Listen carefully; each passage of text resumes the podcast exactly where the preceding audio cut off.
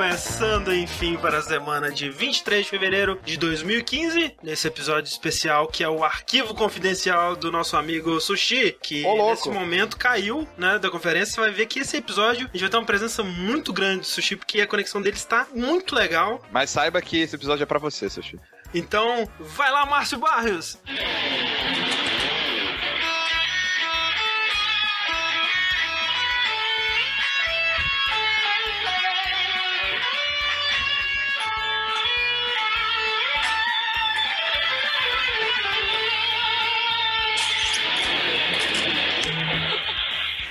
Cara. Parabéns, Sushi, parabéns. Parabéns, Sushi. Sushi. Sushi que vai cair com todas as forças de todas as vezes que ele puder, né? Não, não, se eu tô podendo, eu tô caindo. Então, assim, já que hoje é o aniversário, o episódio especial, o aniversário do Sushi, a gente decidiu passar, né, as rédeas do episódio para o Sushi, ele que vai apresentar. Vai lá, Sushi. Sushi está aí. Sushi não tá aqui, gente, com a gente.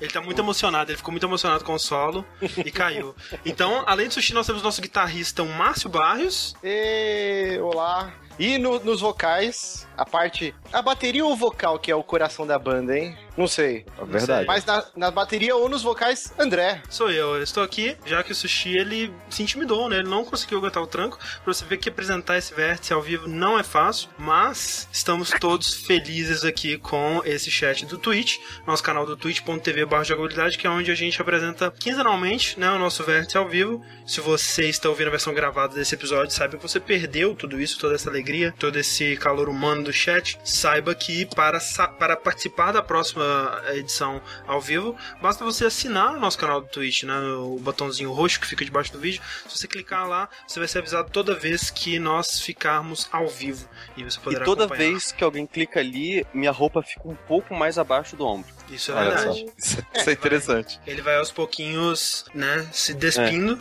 Exato. Uhum. E um dia, quem sabe, chegaremos onde né, todos queremos, assim, né? Um, um, um pouquinho assim, né?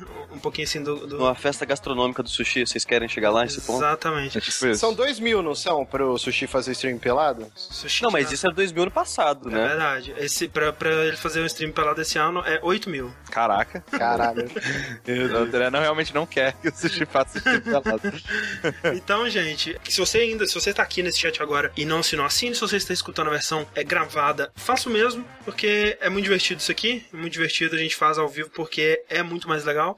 Sim. E- E quem sabe faz ao vivo. já Quem dizia. sabe fazer ao vivo, já dizia nosso querido Facil. Você também pode acompanhar o Jogabilidade em outros canais, né? Por exemplo, no YouTube, que é onde a gente faz uma série que é o Do Que Se Trata, onde a gente faz mini reviewzinhos, assim, a gente joga, a gente fala sobre algum jogo, lançamento que tá dando o que falar, né? Tá na boca da galera. Só que no, no YouTube é é outro endereço, né? Não é exatamente jogabilidade. É jogabilidade desse, porque alguém já Esse. tinha o jogabilidade, obviamente. Então, Exato. muito me admira, inclusive, que a gente tem o Twitter, né? da Jogabilidade. É verdade. e o Twitch também. Então, assim, né? Infelizmente, jogabilidades, mas assine lá também, que ajuda a gente bastante. É, e se você só conhece a gente pelo Twitch, não sei, quem sabe, né? Talvez tenha alguém assim. Se tu conhece, sabe que a gente tem o, o jogabilidade.de, que é o nosso site, onde você pode encontrar o nosso arquivo de podcasts que vai até 2011 e até 2008, se você contar os podcasts do download, né? Então é um grande arquivo de podcast onde você pode ver as nossas opiniões é, evoluindo e as nossas psiques deteriorando ao longo dos anos, não é verdade? Exato. Então, vamos ao que Então. importa. Antes que o sushi caia de novo, eu quero saber, né? Começar o nosso primeiro bloco, que é sempre o que nós temos jogado. Eu quero saber do sushi. O que você tem jogado, meu querido? Eu tenho jogado, André, um jogo que chama Decepção. Que isso, cara? Caraca, Não sei se você já conhece. É aquele conhecem, Mortal. Kombat do PS2? É aquele inimigo do, dos Transformers? É esse daí. Então, André, em 2012 anunciaram um jogo chamado Apotheon, que quando você vê a arte dele, é aquela parada de arte da cerâmica grega, sabe, em vasos, esse tipo de coisa. Uhum. E quando você via o gráfico do jogo, você, ai meu Deus, esse jogo é lindo. Você diria, Sushi, que é tipo a, o número musical que abre o Hércules da Disney? Isso que eu ia É Caraca, tipo André, isso. eu ia falar exatamente isso, velho. Parabéns. é tipo isso, é tipo o musical do Hércules joguinho. De versão joguinho, exatamente. Só Aí tem que as, aí as minas cantando lá, não? É as moças da igreja, exato. Exato. Hércules. É, melhores músicas da Disney, mas deixando o Hércules de lado. O jogo ele parecia muito bonito e falaram que ele ia ser Metroidvania. Então, é um, um gênero, entre aspas. Que eu gosto muito, então eu já fiquei empolgado. Opa! Eu tinha jogado há pouco tempo aquele Outland. Pouco tempo não, acho que de 2011, 2010 o Outland. É, tipo mas, 2010, 2011, é. mas eu, eu lembro que o, o último que eu joguei em console, né, foi o Outland e eu tinha gostado do Outland. Eu falei, pô, será que um jogo melhor e a estética dele é legal também, interessante? Eu fiquei muito empolgado com o jogo, sabe? Desde aquela época e até agora, quando ele saiu. E ele já saiu pra PS Plus direto, né? E eu fui seco, ah, meu Deus, é agora! E, cara, que decepção, cara. tá certo que quanto mais você espera, mais você se decepciona. Na verdade, acho que a única maneira de você se decepcionar é se você espera algo Sim. de algo. Tinha expectativa pelo jogo, né? Sim, e ele entregou no visual. O visual parado é lindo.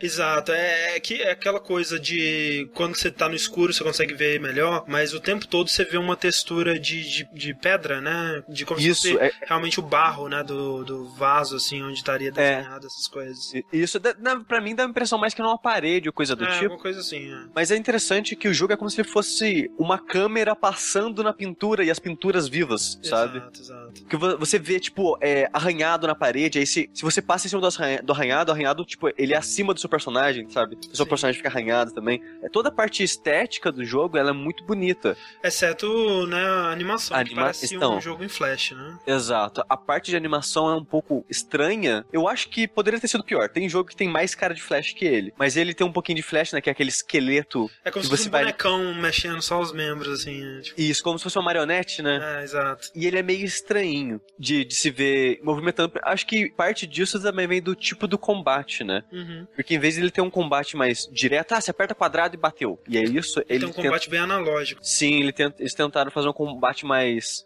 tridimensional pro espaço que eles tinham. Bidimensional, né? Assim.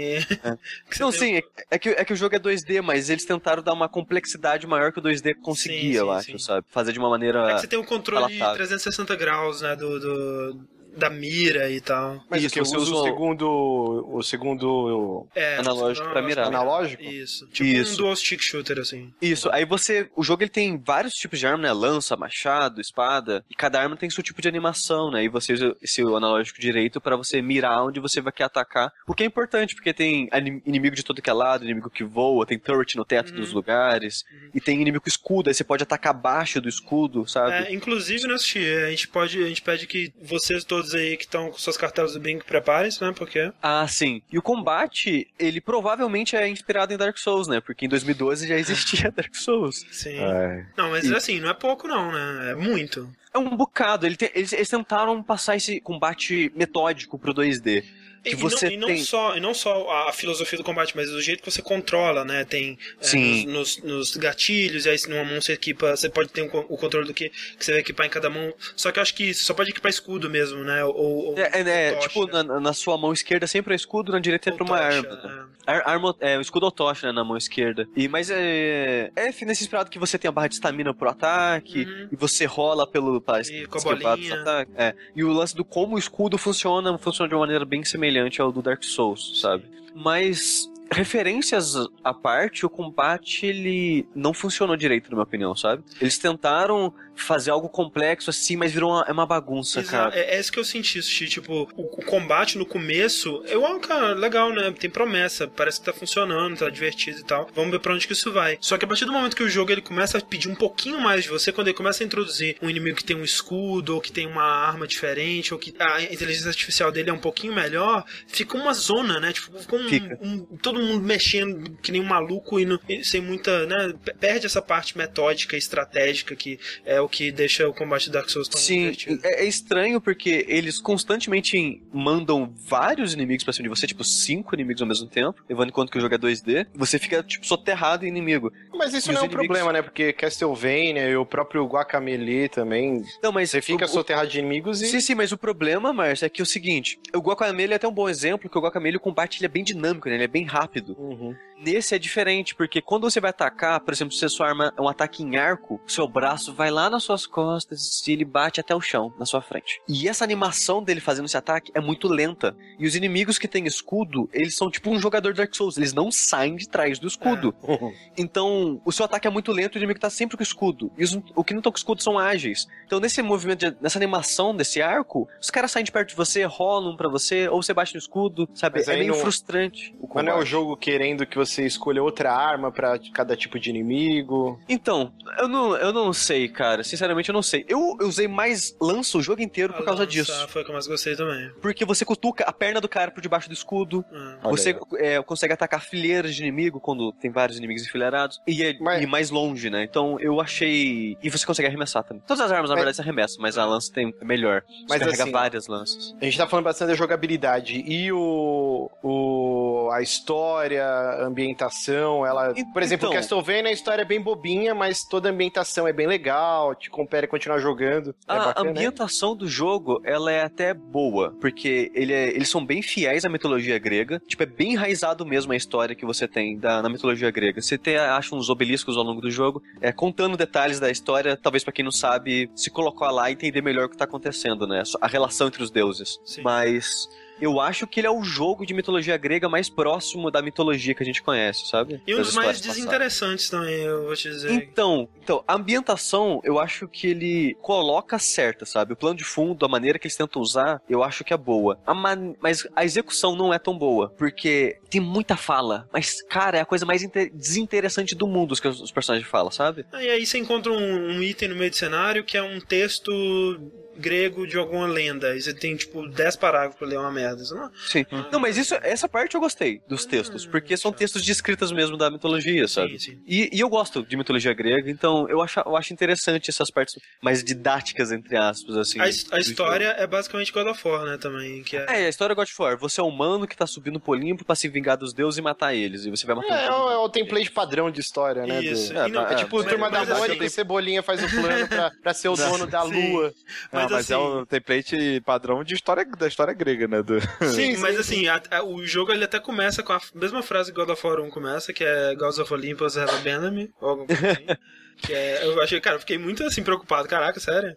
Então, mas é- War? A história é qualquer coisa, tipo, ah, os deuses são filhos da puta e não é, são e é isso, sabe? E a parte, uma coisa que eu acho que já as pessoas que ouvem aqui já devem saber que eu dou muita importância é quando o jogo ele tem exploração, né? Ele tem esse foco na exploração, ele permite a exploração e você conhecer áreas secretas e coisas do tipo, Sim, que blá, blá, é blá. Metroidvania, né, porra? Sim, mas só que esse jogo ele, ele tem um pouco disso, mas ele não usa de uma maneira que eu acho legal. Por exemplo, ele tem paredes que você pode explodir, beleza. Eu posso explodir as paredes rachadinhas com bomba, mas não tem nada lá dentro, sabe? Ah, vai ter um, Você- é, é tipo loot de Borderlands, nunca é bom loot. É, nunca é bom. É tipo loot aleatório, porque eu já morri, tive que começar de novo e o loot no baú era outro item. Tipo, é loot aleatório e nada é muito bom. O que eles. Você não tem. Você não tem necessidade de voltar em lugares e nada desse tipo, sabe? De Metroidvania assim. A história, você vai pra um lugar, começa, tipo, numa cidadezinha lá, Ágora. Aí em Ágora você tem três lugares pra ir. Cada um desses lugares que você vai, você tem três missões pra fazer. Aí você termina Ágora, você abre uma outra cidade que tem mais três Não, lugares pra você e ir. assim- Nesses três lugares vai ter três missões. E a parte de exploração vai pro caralho, porque o, o jogo ele tá sempre te apontando no mapa exatamente onde você tem que ir a todo momento, né? Então. Exato, exato. E essa parte de exploração de áreas novas e coisa do tipo fica em, em chaves, né? Porque todo lugar que você vai, você vai achar uma, uma porta ou outra fechada. Você vai achar escondido ou em, meio que uma side missionzinha no jogo, uma- essa chave, aí você volta lá, abre a porta e tem um baú que não vai ter nada de bom dentro, sabe? Vale mais a pena pelo troféu que você ganha, porque cada área dessa que você destranca, você ganha um, um um troféu que é melhor que o item que tem dentro. Um troféu que não serve de nada na sua vida é melhor que o item que vai estar ali, que vai, em teoria, servir de algo pro jogo, É, sabe? Você vê. E, e fui decepcionante por causa disso, sabe? Que o combate não- foi uma surpresa a princípio que eu achei interessante, mas acabou sendo. Não, acabei não gostando. A, a história não é boa e nada, cara, sério. Mesmo Nada. a- até a arte, que é o que mais chama atenção imediatamente, é, é um efeito que, assim, dura pouco, né? Dura. Uma hora, você, ah, ok. As quando eu fiz stream do jogo, né? uns- alguns streams, e as pessoas falaram, nossa, mas esse jogo tá meio parecido, não sei o que lá. E eu até, te- antes de terminar o jogo, até ten- tentei defender ele. Não, gente. Quando você vai na floresta, o jogo fica em tons de verde em vez de amarelo, que quase o jogo inteiro é amarelo, né? Quando você vai pra Hades é mais azulado, então o jogo vai- ele vai mudar esse foco na cor. E acaba que não, sabe? Realmente 70% é amarelo, uma área ou outra. é- Ou, ou é verde na floresta e azul no- em parte que tem água, mar, essas coisas, sabe? O jogo ele não tem muita variação mesmo de cor. Por que, que você criou hype nesse jogo? Porque ele era bonito e era Metroidvania. E, e pra mim, na verdade, ele parecia um jogo que eu, que eu tenho muita vontade de jogar, mas que ele não sai pro PS4. O que é tipo uma imbecilidade, porque ele tem sai pra PS, PS3 e PC, mas eu quero ele pro PS4. Que é o Volga the Viking. Só que assim, em vídeo, né? Em vídeo não tinha, vocês não tinham é, muito como ver exatamente como seria o combate. E me parecia um jogo daqueles bem difíceis, né? Com combate bem metódico, bem desafiador e tal, estilo Volga the Viking, com Metroidvania. E eu achei isso fantástico, porque eu gosto muito desse tipo de combate, desse tipo de jogo, e eu gosto muito de Metroidvania. Então, é, a mistura dos dois ali, mais com um estilo visual bem foda, que parecia bem foda nos vídeos e tal, eu, eu também fiquei, assim, eu não, eu não conhecia ele desde 2012, mas desde que eu vi ele pela primeira vez, eu também fiquei bem interessado. É, o Vulgar veio de graça na, na live, né? Vocês Ah. falam que não tem Então, jogo então bom. chupa lá. aí PS4. Chupa isso. Mas- Joga aí Apoteon enquanto eu tô jogando Vulgar. Mas foi bom você ter citado a dificuldade, André, que ó, outra coisa broxante desse jogo, né, que ele é ridiculamente fácil. Sim, sim. É isso aí. É. Potion. A infelizmente, ele é tão decepcionante, André, que até o do que se trata se matou. É verdade, a gente gravou e deu pau, é triste É. isso. Você diria que não é um bom presente de aniversário esse jogo, assistir. Ele não é um bom presente. Se você tem PS4 e quer experimentar, corre e pega na Plus, porque eu acho que não vale o preço. Então, Então, rapidinho, rapidinho. Qual o melhor jogo baseado em, em Grécia, assim, mitologia grega que vocês acham? War de longe, mano. eu, eu não. Sabe qual é o meu favorito? Ah. Roma. Hércules de PlayStation 1. Melhor sacanagem. Jogo. É bom pra caralho esse Não, jogo. ok, é mas não é God of War, Não. cara. Você tá de sacanagem. God of War é um dos É, melhores. Eu, jogos eu acho melhor que God of 2. War. Eu não gosto. Um dos do melhores jogos da geração do PlayStation 2, tá maluco? É, God of War é muito bom, cara. Desculpa falar, mas. Especialmente o 1 e o Sim. 2, assim. Sim. Putz, muito bom, cara. Exato. É, a Polteon, então, né? Então, já que estamos falando de exclusivos, E de decepcionantes. olha aí que coisa. Olha aí, decepções da Sony, né? A Sony tá dando decepção. Aí, mano. É, a a Sony ganhou o número de vendas e cagou o resto todo, né, cara? Que... Mentira, Sony, tem- não é culpa sua. Não é culpa sua. Ou é? É, eu venho falar aqui do a grande aposta da Sony aí para esse começo de ano. Na verdade, não é. Toda vez eu tento falar que é alguma grande aposta, mas sempre tem o Bloodborne, que é a a outra aposta. Mas Não, Não, Bloodborne Bloodborne é- é nem é a aposta, né, cara? É, é aposta, certo né? já. ah, não sei, cara, sério. Do jeito que estão as coisas aí que. Não, não, sei lá. Cara, até Uncharted eu não sei mais nada, cara. É, Ah, é. para, não, Não, para. é sério, eu tô, Não, não é eu, tô, eu tô meio assim, duvidoso dessa geração, cara. Tem o Persona 5 que é exclusivo também. também Não é uma aposta da Sony, Então, mas é exclusivo.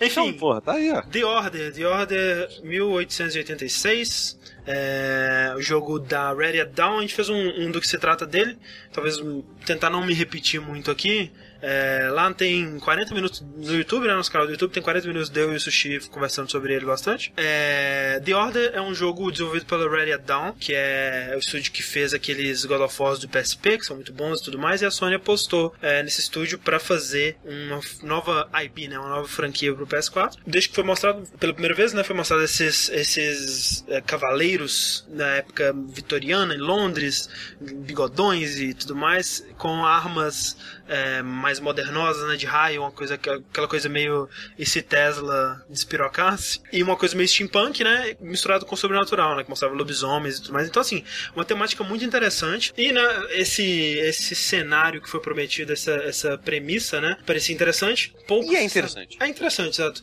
É, é talvez a coisa mais interessante do jogo, né, que é, é esse universo que eles, eles criam. E antes do jogo ser lançado, né, algumas semanas antes, começaram várias polêmicas, né. Primeiro que o jogo ele vazou, né? é, Alguém pôs suas mãos no The Order algumas semanas antes e lançou o gameplay dele por completo no YouTube, zerando em aproximadamente 5 horas. Uhum. E começou essa polêmica, né, sobre a duração, e aí os desenvolvedores eles foram, falaram, não, é porque a gente tá. é, primeiro que não, não é 5 horas, é porra nenhuma, que você vai de 8 a 10 horas e, e a gente tá focando é, qualidade sobre quantidade, tá tentando fazer algo diferente, não sei o que lá. Né, a, a- a- a discussão da, da duração, eu não sei o que, que o Márcio e o Rick acham sobre isso. Eu acho, eu acho uma, assim, besteira, na real. Eu não, não me importo com a duração de um jogo. Na real, hoje em dia, no, no meu, no meu, na minha situação atual, se um jogo tiver 6 horas pra eu... Melhor, né? Melhor, é. É. Pra, eu, pra eu experimentar ele do início ao fim, eu prefiro, na real. E tem o detalhe que o cara que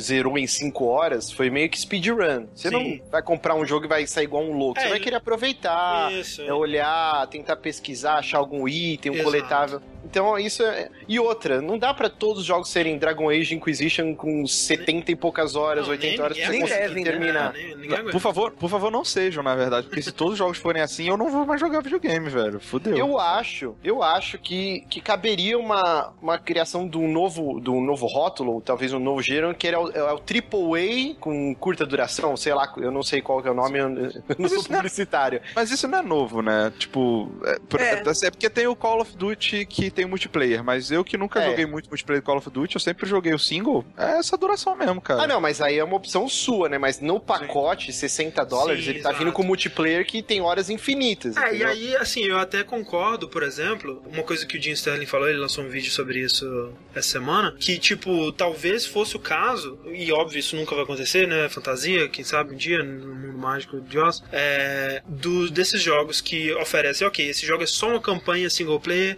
que só tem 6 horas de duração no máximo, e não vai ter fator replay, é isso aí, uma vez de GG, fim. Que eles custassem mais barato, né? Custasse talvez 40, 40? dólares, sei lá, É, é que assim. pelo fato de ser AAA e o jogo é lindíssimo, isso ninguém pode contestar, é, ele tem um valor elevado de produção, né? É sim, mas aí você compara, por exemplo, com o próprio eh, Call of Duty, sabe? Que também é um jogo lindíssimo com valor elevado de produção, que tem um Hum. multiplayer rebuscado, né? É bonito, mas não é bonito Sabe- no nível do The Order. Não, mas aí é comparar, Sabe- tipo assim, né? É tipo assim, é, é, esse beleza, beleza não é o mais importante, né? Não, sim, Sabe mas por que é a, pro- a dessa- proposta dos caras. ideia? Eu não gosto dessa ideia porque, em vez das pessoas diminuírem o preço, elas vão começar a fazer multiplayer cagado. Tipo o Bioshock 2, tá ligado? É, sim, não, mas é. sem Tipo, razão. ah, não, é um jogo single, que Pra- só tem single player e é tem curto. mais. Ah, então bota o multiplayer É. merda Mas você sabe que já, a gente passou pronto. por essa fase, né, Rick? Sim, é, a gente tá saindo dela, é verdade, você tem razão, Rick. Eu não me importo de pagar 60 reais ou, sei lá, 60 dólares, né? Não é 60 reais. Um, 60 reais é- seria até bom, né? 60 dólares hoje em dia tá É. 500 reais, é isso aí. Depois é, tipo isso. É que entra um fator gigante de jogo muitas coisas, né? barato. O, o desenvolvimento do The Order foi meio bizarro, porque ele era pra ser um dos jogos, não de lançamento, mas, Mas próximo. pelo menos no primeiro semestre, Sim. talvez no começo do segundo semestre Tanto de... é que muita gente comparou ele com o Rise, né? Ele é o Sim. Rise do PS4 e é muito boa essa Sim. comparação mesmo. Sim, porque o Rise é um jogo lindíssimo, nada que saiu no Xbox bateu os Isso. gráficos do Rise. Uhum. Ele era extremamente cinemático, né? Toda É. hora ele pegando a sua mão e você tendo que fazer aquelas sequências de animação intermináveis pra Uhum. decapitar o inimigo, tal, tal, tal. decapitar não, não existe decapitação no jogo. Pra desmembrar, pra conseguir matar. E, e era um jogo razoável, não é um jogo ruim, mas Isso. é aquele negócio, não existe um replay. Você terminou, cara, tchau, vem. Perfeito, é, é exatamente isso que é o The Order. E o The Order, ele, quem acompanhou tal, a, a não ser quem comprou as cegas, mas eles sempre venderam como Cinematic Experience, eu não lembro exatamente o termo. Que era uma experiência cinematográfica, toda hora vai ter Quick Time Event. Não é como se os caras tivessem enganado o público. Teve gente que ficou putaça com o jogo, xingando. E não é bem por aí, cara. O que não faz sentido pra mim, tipo, cara brigar com. Ah, como assim vocês ousam fazer um jogo com 5 horas? É o que você vê na internet o dia inteiro. Não, mas cara. não faz sentido na minha cara. Por quê? O grande problema, na verdade, do The Order em relação à duração dele, e isso também a gente discutiu no, no vídeo, mas é que, por exemplo, né? Você tem um, um jogo tipo Dishonored, que não é um jogo especialmente longo, mas que Que é muito bom. que é muito que é mu- muito bom e ele cumpre o que ele quer fazer, ele conta a história dele perfeitamente ali. né? Se você gostou ou não gostou, é, aí é outra discussão, né? Eu acho que ele tem seus problemas e tudo mais, mas ele faz o que ele exatamente o que ele queria fazer, início, meio e fim, uma conclusão satisfatória para tudo que acontece ali e acabou. O The Order, ele dura essas 6, 7 horas dele aí e você não sente que, que o que, o que eles propo- propuseram a contar acabou ali, especialmente em questão Closure, da, né? é, da- especialmente em questão da história. Em, em questão de gameplay, por, por ele ser um jogo bem simples, você tá de saco cheio. Tipo assim, não é de saco cheio, mas você já, já teve, né, o seu... Você já tá satisfeito daquela experiência, né, daquele, daquele, daquele jantar que o The Order te ofereceu, você já, quando você termina ele, Você já tá ok. pedindo a sobremesa. já, já. Exatamente, você já, já, já tá satisfeito. Então, assim, é, tem esses dois lados da moeda, porque enquanto que de, em questão de jogabilidade ele tem uma duração ótima, né, mais do que aquilo seria repetitivo demais, exatamente. É, em questão de história, eu queria saber o que vai acontecer, né? E aí tem é, aquele sequel bait fudido no final, né? Ah, o que, que vai acontecer aqui, daqui pra frente, né? Deixaram coisas para resolver, né? O, o grande perigo ainda está solto, oh meu Deus, que coisa. Será que veremos uma sequência em The Order 1887? Ou será que, né, esse jogo vai fracassar tanto em, em vendas Mas, que em, não teremos mais? em relação à sequência, André, você gostaria que tivesse um segundo? Gostaria, sem dúvida.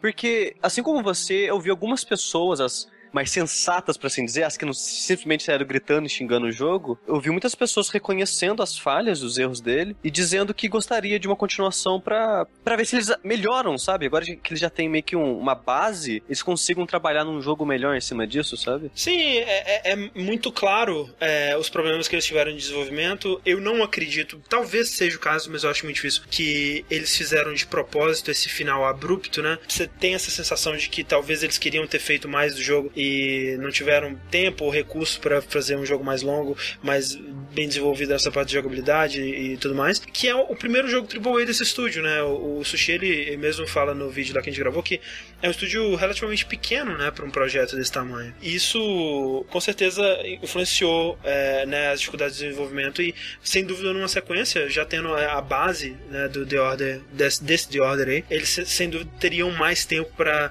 pensar melhor em como o jogo pode jogar melhor e como que a gente pode fazer essa história é, ser melhor. Então e... a sequência sem dúvida seria melhor. E eles conseguiram fazer uma das coisas mais importantes que é criar um, uma base interessante Exatamente. que não é mega manjada, né? Uhum. Por exemplo, quando Assassin's Creed surgiu, era uma Exato. coisa mega inovadora, né? Uhum. É, porra, que foda, é história alternativa, misturar com coisas reais. E o The Order ele brinca com isso, né? Sim. Com os Cavaleiros da Távola Redonda, do Rei Arthur, o lance da, do Vapor Punk, né? Do Steampunk. Uhum. Vapor Punk é, Steampunk. Caraca, é, é uma assim, boa nome de banda, Vapor Punk. Ah, não, não é porque. Bom, pode falar. Não, a diferença é que, tipo, o, o, Assassin's Creed, ele, além dele ser, ter uma premissa muito inovadora, ele foi muito inovador em jogabilidade também, né? E o, o The Order, ele é, ele é um jogo de tiro, de, né, cover, assim. Ele lembra muito jogos da Naughty Dog em vários aspectos, assim. É o próprio produtor falou, né, que, que era, era o Gears of War, né, da Sony. É, né, lembra mais o lembra mais o Uncharted mesmo. O Uncharted é um pouquinho mais pesado, assim, porque você tem bastante é, puzzles de, de atravessar o cenário, é, de, de escalar e de... Você tem a porradinha, né, que você pode no meio do do, do combate de armas, sair correndo e dar uma porrada no cara. Que também tem no Guias, né? Mas é, lembrou mais Uncharted nesse, nesse sentido. Cara, uma coisa que eu gostei muito desse jogo, apesar de não ter jogado, né? É, é o visual dele, o estilo, né? É, Acho muito maneiro, maneiro, cara. Muito maneiro. O jogo é lindo. Tipo, de né? verdade, sabe? É... Tipo... Eu acho que nem só graficamente, né? Artisticamente eu gostei dele também. Sim, o que, ele, exato, o que eles criaram, exato. assim, de tecnologia, né? O visual do mundo. Ele é um jogo que é mais bonito à noite, assim, e tem aquelas visões, assim, é, às vezes o personagem tá no telhado olhando a cidade, né, Londres, assim, né, de noite, e aquela fumaça e, e não aquele, aqueles prédios e aquela iluminação, assim, é muito bonito o jogo. É tudo muito bem animado, as cutscenes são muito bem feitas, a expressão facial e essa coisa labial, essa coisa toda. É, atuações muito boas também, tem momentos específicos de atuações que são realmente é, bem legais. O problema dele realmente é, é, essa história mal acabada, que poderia ser mais interessante também. Ela não tem muita coisa, né? Não acontece muita coisa de interessante ao longo do jogo. Ele é um jogo que, se tivesse um combate mais interessante, André? Você acha que ele teria tudo para dar certo? Sim, o combate dele é agradável, mas faltou aquele, aquela coisa a mais, assim. Tanto... Uma variação de inimigos, maior número aquele... de armas. Aquele... é no final, né? Que, que é. transforma ele de um jogo, ah, ok, eu já vi isso um bilhão de vezes, pra um jogo, ok, isso é foda e tal. Porque do jeito que ele tá, né, a parte que você tá jogando é aquele shooter padrão, assim, é bem feito e é um jogo lindo, mas é, é, é aquele jogo que você já jogou 10 mil vezes. Sim. Vocês acham que numa uma segunda versão, com mais interação, não pegando tanto na mão, dando uma jogabilidade mais aberta, mais Gears Sim. of War. Ele tem tudo para ser um, um, novo bastião da Sony, uma franquia de peso, eu junto acredito. de Uncharted. Eu acredito que sim, cara. Se os desenvolvedores eles levarem essas críticas que esse jogo tá recebendo a sério e eles tiverem a oportunidade, né, se a Sony der a oportunidade para eles de trabalhar na sequência, eu acredito que tem tudo para ser um, um, grande exclusivo é, é. Em, em, suma, The Order é um jogo que eu não me arrependo de ter comprado, não me arrependo de ter jogado, porque, número um, ele tá rendendo, rendeu um vídeo do YouTube, tá rendendo essa discussão aqui aqui. Rendeu uma platina muito fácil, cara. Se você gosta de platina, é tranquilíssimo de platinar. E é um jogo ok, né? Se fosse pra dar uma nota de, de, de 0 a 10 aí, eu daria um 6,5, 7, assim, sabe? Maravilha. E aqui, mas, André, ah. mas antes da gente passar pro próximo joguinho, que seja uma pergunta. Perguntinha, vamos lá. Que vem a calhar com a platina que você citou agora há pouco. Olha aí.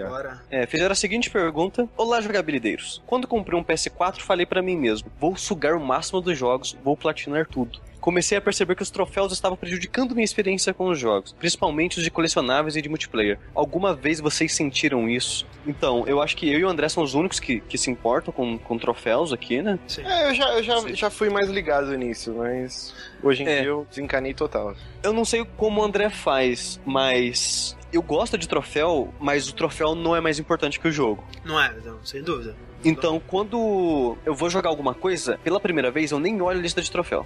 Eu vou lá, jogo, depois que eu termino o jogo, eu falo, aí eu bato o olho, ah tá, tem que fazer isso, isso e isso. O máximo que eu faço é terminar no hard de cara pra já poupar o trabalho, que sempre tem troféu de dificuldade. É, assim, por exemplo, que nem, por exemplo, o, o Dragon Age, é, que eu ia começar assim, aí eu sabia que o Sushi já tava na, na ânsia de platinar. Eu perguntei, tem alguma coisa pra me dizer? Você tem alguma dica pra me dar sobre, a- sobre a platina dele? Ele falou, ah, você tem que começar já na dificuldade mais difícil, você não quiser jogar duas vezes, né? Você tem que fazer tal coisa tal coisa. E o Resident Evil também, ele me deu dicas aqui, e, e esse tipo de coisa. Mas eu também faço isso, eu, eu, não, não coloco as- a- os troféus na frente do jogo, e em vários casos, eu não vou tentar platinar todo o jogo, né? Eu vou olhar o que, que dá pra fazer, tipo, humanamente, Sim. por exemplo. Mortal Kombat, né, de, que a gente sempre né, traz esse Mortal Não, é- Kombat do, do PS3, né, o Mortal Kombat 9, é um inferno, cara. Você tem que jogar 24 horas com cada personagem. Vai tomar no cu. Não, cara, não vou fazer isso. Vocês vocês não acham que esse modelo de conquistas, né, de achievements e, e troféu, não tá meio datado? Quando eles surgiram na geração passada, foi algo que explodiu a cabeça de todo mundo, todo mundo ficou maluco, né? Era muito divertido. Hoje, vocês não acham que tinha que dar uma atualizada? Talvez, sei lá, o cara conseguir platinar o jogo, ele ter direito a algo exclusivo, ou um desconto num, no próximo jogo da mesma empresa, um wallpaper. Eu acho que você ficou meio datado isso. Eu, hoje em dia, eu, eu, eu nem ligo, cara, pra essas paradas. O André ele recebeu um e-mail né, de agradecimento, né, André? Sim, Isso- cara. Isso isso é legal, cara. tipo, O platinei o Assassin's Creed, ele me mandou, você, obrigado, mestre assassino? Eu, caralho, que merda. é, Mas tá vendo? Mas, É, por o- exemplo, agora no PS4 tem o- os temas premium, né? Que você Uhum. paga, sei lá, custa 3 dólares, uma coisa assim. Cara, o cara platinou, dá, custa 3 É, dólares. cara, eu acho, que porra, seria, eu acho, cara. eu acho que, eu acho que seria muito divertido isso, sabe? De você ganhar um teminha. Sim, Nem que seja tema uma estático mesmo, é, sabe? Exato, uma bobeirinha. Porque é uma Quero, medição quero. de peru virtual isso Um daí. negocinho. Então vamos elevar a Caraca, coisa. velho. Mas- eu, eu, mas, eu, o Márcio, se eu acho for que- uma edição de peru virtual, velho, eu tô ferrado, porque eu só platinei um jogo na minha vida, que foi o Uncharted 2, assim, e só. É uma boa platina, realmente. Mas, ô Márcio, eu acho que ah, é, de certa forma, sim, é uma medição de peru, mas pra mim também é um pouco de realização pessoal, sabe? Total. Tipo, ah, eu sou capaz de fazer isso naquele jogo, sabe? Sushi. Tem gente que não se importa, duvido- ok, eu entendo isso. Eu duvido que Mas- você não aparecesse lá na sua PSN, quando os seus amigos aparecem tantas platinas. Não, não. Se não fosse divulgado, você não ia fazer essa porra. Márcio, não é posso falar uma coisa pra você? Hum. Eu não, eu nunca comparei troféu na minha vida. Não, ok. Mas Sabe? quem te adiciona vai lá e olha e fala: caralho, esse sushi joga muito. Eu, eu meu." acho que tem, tem essa parte, é legal. Eu gosto de ver lá que eu tenho 50 platinas, muito obrigado. Eu fazia esse tipo de coisa antes de troféu, sabe? De tentar é, fazer um desafio, de fazer um speedrun, de completar uma coisa mais rápida. Tipo. Hoje em dia, é, eu com esse, com- tendo menos tempo, né? Obviamente, se eu fosse ser uma pessoa que respeita o meu próprio tempo, eu não platinaria nada, mas eh, infelizmente eu, eu me odeio. Eu gosto de ter essa direção. Ah, o que, que eu vou fazer? O que, que quais são os desafios? É porque eu poderia criar um desafio para mim, ah, vou zerar Resident Evil em duas horas. É, eu poderia fazer esse desafio que era o que eu fazia pra, pra mim mesmo na época do PlayStation 1, né? Sim. Mas você ter um troféu, você, você conseguir completar esse jogo e falar, ah, se você fizer isso, vai ter esse troféuzinho pra você aqui. É legal. Então, que a galera já fazia essa medição de peru também, que eles batiam foto da TV e mandavam pra. Super Game Power. Ah, e aí é você ia lá na sessão né, de cara? É, isso aí já Então, é por isso que eu falo, isso é muito inerente a outras pessoas saberem que você conseguiu Tem essa, fazer essa aquilo. parte, com certeza tem, sim. É. Mas, não Mas é eu não sei, eu, eu acho que eu acho que nesse caso é um pouco só, viu, Márcio? Porque tem uma, uma diferença grande aí quando você tá competindo literalmente. Porque no platina, você pode ter, tipo, empatou, beleza, eu tenho platina, você tem platina, beleza, no mesmo jogo, Sim, sei sim. lá. É, é diferente de, tipo, o recorde é meu e o recorde é seu, você quebrou meu recorde. Acho que é uma, é uma dinâmica um pouquinho diferente só. É. É, e é uma aí, coisa tipo, mais de colecionar, de, de juntar É. um álbum de figurinhas. Assim. É, é- é mais tipo assim, é o cara, é o cara que tem o, o maior pênis do vestiário, ele não sai comparando com o dos outros, entendeu? Ele só anda sem toalha, sem medo, tá ligado? Ele vai Equilibrando, equilibrando a toalha. É, tipo, de boa, sabe? Ele não... Eu, eu diria que o sushi é o príncipe motumbo do jogabilidade. É tipo isso. Nesse caso, realmente. É, Mas, e, ô, Márcio- E eu, seu fiel aprendiz. Você O é o Kid tá- Bengala, tá quase lá Obrigado, atrás. obrigado. Esses dois é o que andam sem toalha quando sai do banho e fica dando toalhada na bunda dos Eu nerdzinhos, até né, fiz isso E eu e o Rick- quando eu fiquei- Eu e o Rick so- somos aqueles que só faz xixi dentro da casinha e não vai no Não, eu, eu- eu- aquele que toma, toma, toma banho de, de sunga, sabe? Never nude, never nude. Never nude, jamais, cara. Maravilha, vamos ver então, assim, já que o, o Rick tá. Quando você vai pro banheiro, Rick, você tá sempre com o seu celular na mão, é isso? Cara, sim. Para não pensar. é, Enfim, ok. É. o que você tem jogado no seu celular, Rick? Já que você Cara. abandonou. O Rick abandonou os videogames, né? Ele tá só no FIFA e no celular agora. no celular, cara. Eu tô fazendo o caminho inverso, tá ligado? Como é que você vai fazer com o Persona 5? Ah, eu, aí eu volto, né? Pra Mas você vai comprar PS3. PS3 mesmo? Não volta nada. Eu tenho PS3, como assim? É. Não, comprar pro PS3. Ah, é, sim, é. Eu vou comprar um PS. Talvez, não sei, não sei. Tá aí, uma... talvez Persona 5 seja um bom motivo pra comprar um PS4, não sei. É isso aí. Não, se você É... vai jogar só ele, não precisa. Não, não, não.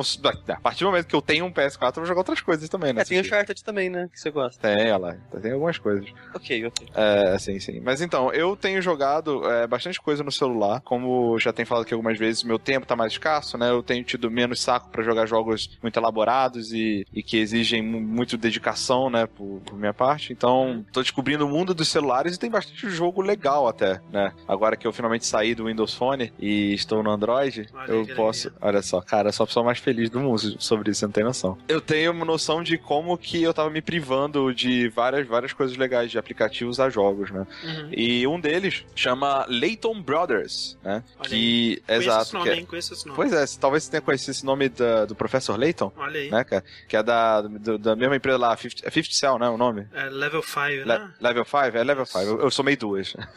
Du- duas empresas diferentes. É Level 5 que faz uh, jogos da série Layton, né? E esse é um pouco diferente do professor Layton que a gente conhece, né? Que é aquele professor, né? Da, da, da era meio clássica, que fica andando com É, uma você diria que é criança. uma era vitoriana? Tipo The Order 1886? Sim, sim, sim. O, o professor Layton, sim. E aí que ele fica andando com uma criança e resolvendo puzzles, tipo de quanta, como faz pra atravessar um leão, um- É, uma ovelha e um cachorro, sabe? é, Tipo, monte esses pa- palitinhos com três movimentos. É, é, é diferente, é bem diferente. Ele tem uma pegada muito mais Phoenix Wright, se eu posso dizer. Exatamente, é. Que você, na verdade, você controla. Você não controla, né? Você, você presencia as aventuras da, de, de- da Lucy, que é uma, uma detetive é, novata, assim, que tá, que tá entrando agora na Scotland Yard. E você tem o Alphonse. Alphonse Al- Layton. Al- Alfende. Alfende. É, Alphonse é do, é do Fullmetal. É porque eles chamam de Al, tá ligado? Aí eu fico lembrando do Alphonse mesmo. É, anyway, ele é o filho do professor Layton, olha só. Olha aí que coisa. É filho Sim. mesmo, não é neto nem nada? Não, não, é filho, é Ok. filho. Porque tem, tem uma hora que a Lucy começa a chamar ele de prof, e aí ele fala, eu não sou professor, na verdade quem é professor é o meu pai, né, não sei o que. Aí tá, entendeu? E aí a pegada é que você tá num, você começou a trabalhar num, num, num departamento da Scotland Yard, digamos assim, que é muito focado em, em, em desvendar os mistérios mais difíceis, né, por assim Hum. dizer. Você sai. É, tipo isso. É, e aí, o Layton desse jogo, ele é tipo o Sherlock Holmes, ele é o mestre da dedução. Ele pega as paradas, ele, ele, ele deduz tudo muito rapidamente. E aí, E pelo aí- menos no, no primeiro caso, que foi o único que eu joguei, você tem a sensação de, tipo assim, ah, ele já desvendou, né? Ele só quer saber Sim. se você vai conseguir.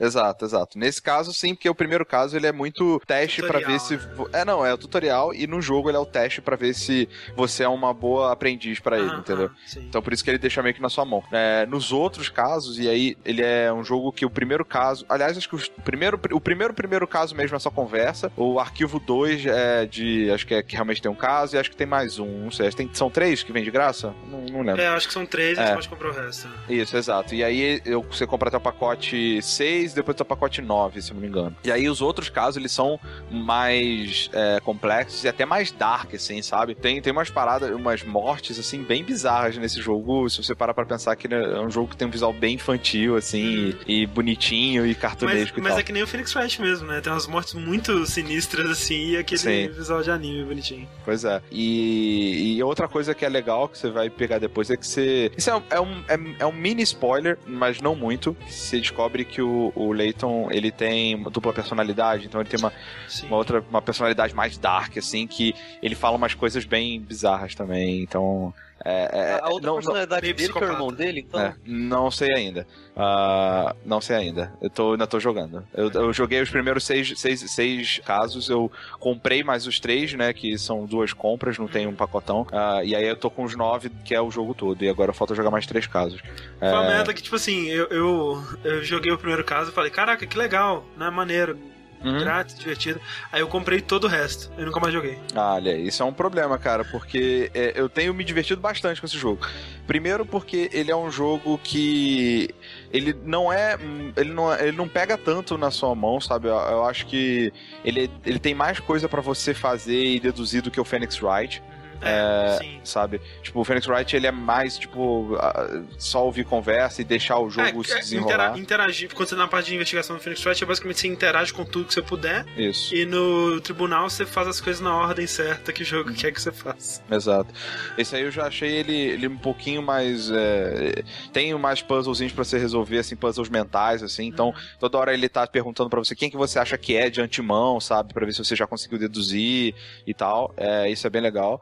E os casos são... é, Definitivamente interessantes, sabe? Ah, os primeiros eles são bem simples, assim, você meio que já deduz rápido, sabe? Tipo, você tá no meio da investigação, mas meio que você já sabe o que aconteceu. Então é só, você tá só meio que dando forward, forward pra terminar logo e chegar na parte que você confronta o suspeito. Mas os outros, eles são bem mais complexos. Você tem que realmente interrogar as pessoas pra entender o que aconteceu. Uhum. São uns casos bem, bem mais, tipo, pô, não faz muito sentido, sabe? O que aconteceu aqui e tal. Então tem essa, essa, essa coisa de você ir descobrindo ao longo que muitas vezes no Phoenix Wright não acontecia. Às vezes vocês meio que já, caraca, já tem, tipo, duas horas aqui dessa, dessa investigação, desse episódio, mas eu já sei quem que fez, né? Sim, às Então- vezes o Phoenix Wright ele começava te mostrando, né? Tipo, É, pois já é. te mostrava quem era o culpado no começo do caso. Exato. Então, tipo, eu gost, tô gostando bastante, assim. É um jogo muito bem acabadinho, a trilha sonora dele é bem legal. A arte dele é bem legal. A arte dele é bem legal. Ele tem uns cenários em 3D, né, pra você explorar. Isso, exato. É, e aí entra um pouco. é, os- tipo, ele meio forçando um pouco a barra, mas é, eu até entendo que ele tem o, o professor lá- não o professor Layton, né? O, o, o, o Alfendi. Alfendi, Alfendi Layton, ele tem um, um, um equipamento especial que ele consegue reproduzir a cena do crime 100% igual. Então eles conseguem investigar o que tá acontecendo sem ter que ir de fato na cena do crime, Sim. sabe? Aí essa, essa parada é um cenário em 3D que você vai rotacionando e clicando nas evidências e, e, e averiguando o que aconteceu. Tem bastante. E isso aí é uma crítica que talvez eu tenha ao jogo, é que você, para avançar, você não precisa necessariamente usar tudo que o jogo tem à disposição pra você, sabe? Tipo, se você quiser, você pode abrir todas as evidências, você pode ver o perfil de todas as pessoas, você pode ler a declaração de todas as pessoas e aí você tem uma compreensão melhor do caso. Mas às vezes você só pegando as evidências e os perfis das pessoas, eh, você já consegue, quando precisa de uma declaração específica, ele vai jogar pra você mesmo que você não tenha lido. Então, nesse caso, ele é um pouco. eh, ele, ele libera, ele dá muito espaço pra você, ele não te força tanto. Ainda assim, é, é legal. Se você quiser investigar tudo ponto by ponto por ponto, assim, por sua conta, você pode. É, isso é legal. Maneiro, maneiro. Leighton Brothers. Leighton Brothers. Eu não sei se, se Márcio e Sushi gostam desse tipo de jogo, mas é bem legal. Cara, o mais próximo que eu cheguei disso foi a Lei Noir, que eu gosto bastante. Olha aí. ó. Nem sei se é tão parecido assim. Tem que ser AAA, tem que ser AAA. Tem que ser. Triple A pro Márcio É jogar, qual? exatamente. E nós tivemos uma palhinha, né, Márcio? Do seu talento musical. E mais falando cedo. em AAA, comprei o jogo mais caro que eu comprei na minha vida. Eu estou jogando ou tocando é, ou lagando Rocksmith 2014 é, no PS4. Quem não, quem não sabe, é um jogo da Ubisoft de tocar guitarra, mas diferente de Guitar Hero ou Rock Band, você toca com instrumento de verdade, né? Você pode tocar não só guitarra, como também contrabaixo. Ele é um jogo que requer todo um investimento para quem quiser aprender a tocar o instrumento ou já, já toca, né? Por quê? Primeiro que esse jogo ele custa, se não me engano, 80 dólares, porque ele vem com um cabo, que é bem, é bem importante, porque eu, eu fui querer dar uma despertão e eu falei, eu vou comprar esse jogo digital, bem mais barato, e compro o cabinho na Santa Ifigênia. e só esse cabo lazarento aqui, ó, você vê, ele tem uma, uma interface dele é USB e a outra pra você plugar na guitarra. Só que ele tem uma pegadinha, ó, que isso aqui é uma tecnologia patenteada da Ah. Ubisoft. Então, eu fui na, na Santa Ifigênia, o paraíso dos Xingiring aqui de São Paulo, e só um cabo desse custava 190 reais. E ele não tinha essa tecnologia anti-ruído.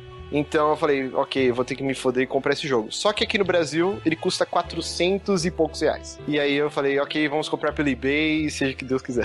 O que que vem nesse, nesse pacote? É só o cabo. Ele vem o cabo e o jogo. E você também encontra versões só do jogo em mídia física, E ou com você pode comprar ele E digital. versões com a guitarra também, né? que é Isso, uma mais- versão que na Amazon custa acho que uns 300 dólares, se eu não me engano, e Pô, vem barato, com né? Epiphone. Mas- Sim, sim, é barato. Mas é compatível com toda guitarra, qualquer guitarra. Fazendo Assim, qual- barulho. Qualquer guitarra, o plug é o padrão, o jack Sim, lá da guitarra, você coloca e sai o som. Cara, dito isso, esse jogo é incrível. Incrível com todas as forças, assim. Olha, olha o, o bingo aí, gente. Não, pode marcar no bingo que esse jogo é. Eu fiquei sai, eu não sei se aconteceu com vocês, assim, quando você quer muito uma coisa, ele demorou uns 20 e poucos dias para chegar, assim, quando chegou eu fiquei igual a criança maluca, e eu tremia, cara, assim, com a palheta, assim, de tanta expectativa, eu falei, meu Deus. Não, é, é que nem eu com, quando fui chegar o meu primeiro kit do Rock Band, cara, é tipo isso aí. Não, é, é cara, e ele é muito bem feito, é, você vê o esmero, assim, esse jogo, eu, eu fui atrás dele depois que eu vi uma entrevista com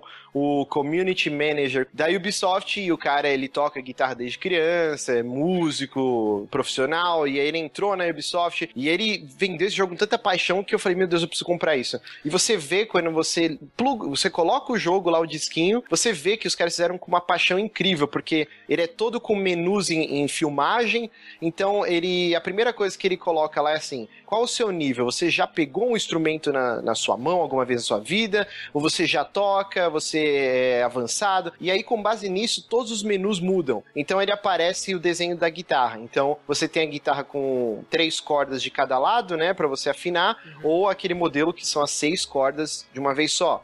E aí você escolhe isso, isso já muda a interface do jogo também, porque ele tem um afinador para cada vez que você vai tocar uma música e tem diversas afinações, afinação em ré ou só a nota ré dropada ou afinação em mi padrão. Então sempre começa ele mostra o desenho da sua guitarra e você vai afinando e vai mostrando a, a ondulação da corda. Cara, é, tipo, para você começar a tocar uma música, é, sei lá, 40 segundos você afinou a guitarra, assim, é muito intuitivo. É outra coisa que é muito legal. Ele já te joga lá e, e, começa a tocar a música.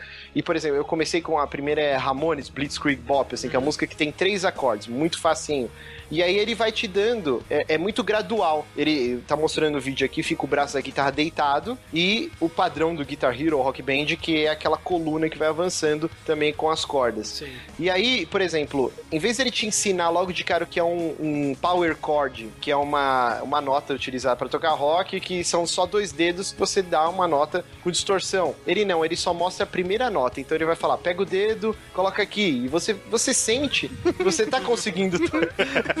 Ele fala, pega o dedo e coloca aqui. Você é. sente. E você sente uma delícia. É. E, e, você sente que você, você não tem aquela frustração de, por exemplo, quando eu comecei a tocar. Eu comecei a tocar violão com 9 anos de idade, com aquelas revistinhas de cifra. E, e, cara, você tem que ter muita perseverança para aprender um instrumento Sim. sozinho, porque é frustrante. Você acha que você vai pegar e já vai sair tocando e não, cara. Requer uma disciplina, Exato. tudo. E o jogo ele conseguiu fazer você, caraca, eu não estou tocando a música ele, do jeito que ela é. gamificou o aprendizado. Sim, sim, exatamente. Você sente que mesmo que você não tá tocando, sei lá, a música tem 10 notas, você tá tocando duas, você sente que você tá tocando ela. Sim. E aí entra uma parte que é genial, que é a, a inteligência artificial do jogo, que é em tempo real. Ele vê que você tá acertando o que ele tá te passando, ele vai complicando um pouquinho mais. Então agora, em vez de botar um dedinho só, ele vai te botar dois dedinhos. Ah, ele vê que você aguenta. Ele vê que você aguenta. Você aguenta aí. E, e, isso é muito legal. E aí ele consegue gamificar cada música. Cada música é como se fosse um jogo individual. Que terminou, ele vai te mostrar a pontuação, ele vai falar, ó, você acertou tantas notas, você errou tanto.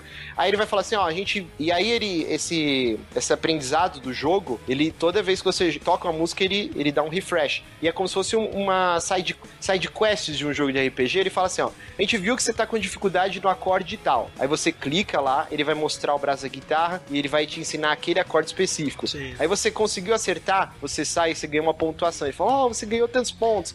E aí esses pontos vão liberando novos amplificadores, novas skins de guitarra, novos locais pra você fazer show. Isso é muito legal. É maneiro que, tipo, além da. Você né, tem é, o esquema Rock Band, que ele vem com um número X de música, você pode comprar mais música, etc. Mas além uhum. disso, dessa parte do aprendizado, ele tem vários minigames, né? Onde você pode praticar fundamentos, assim, né? Da, da guitarra, é, de, de uma forma de, de, de, um joguinho. Tem tipo um que eu já vi lá que é tipo, você tem que acertar os patos, né? É tipo um shooter que você vai tirando os patinhos, assim. Isso é bem legal, que eu falei que cada música é um minigame, né? Aí, por exemplo, lá do Ramones, aí ele, sei lá, os três acordes da música, ele vai transformar isso num jogo de nave.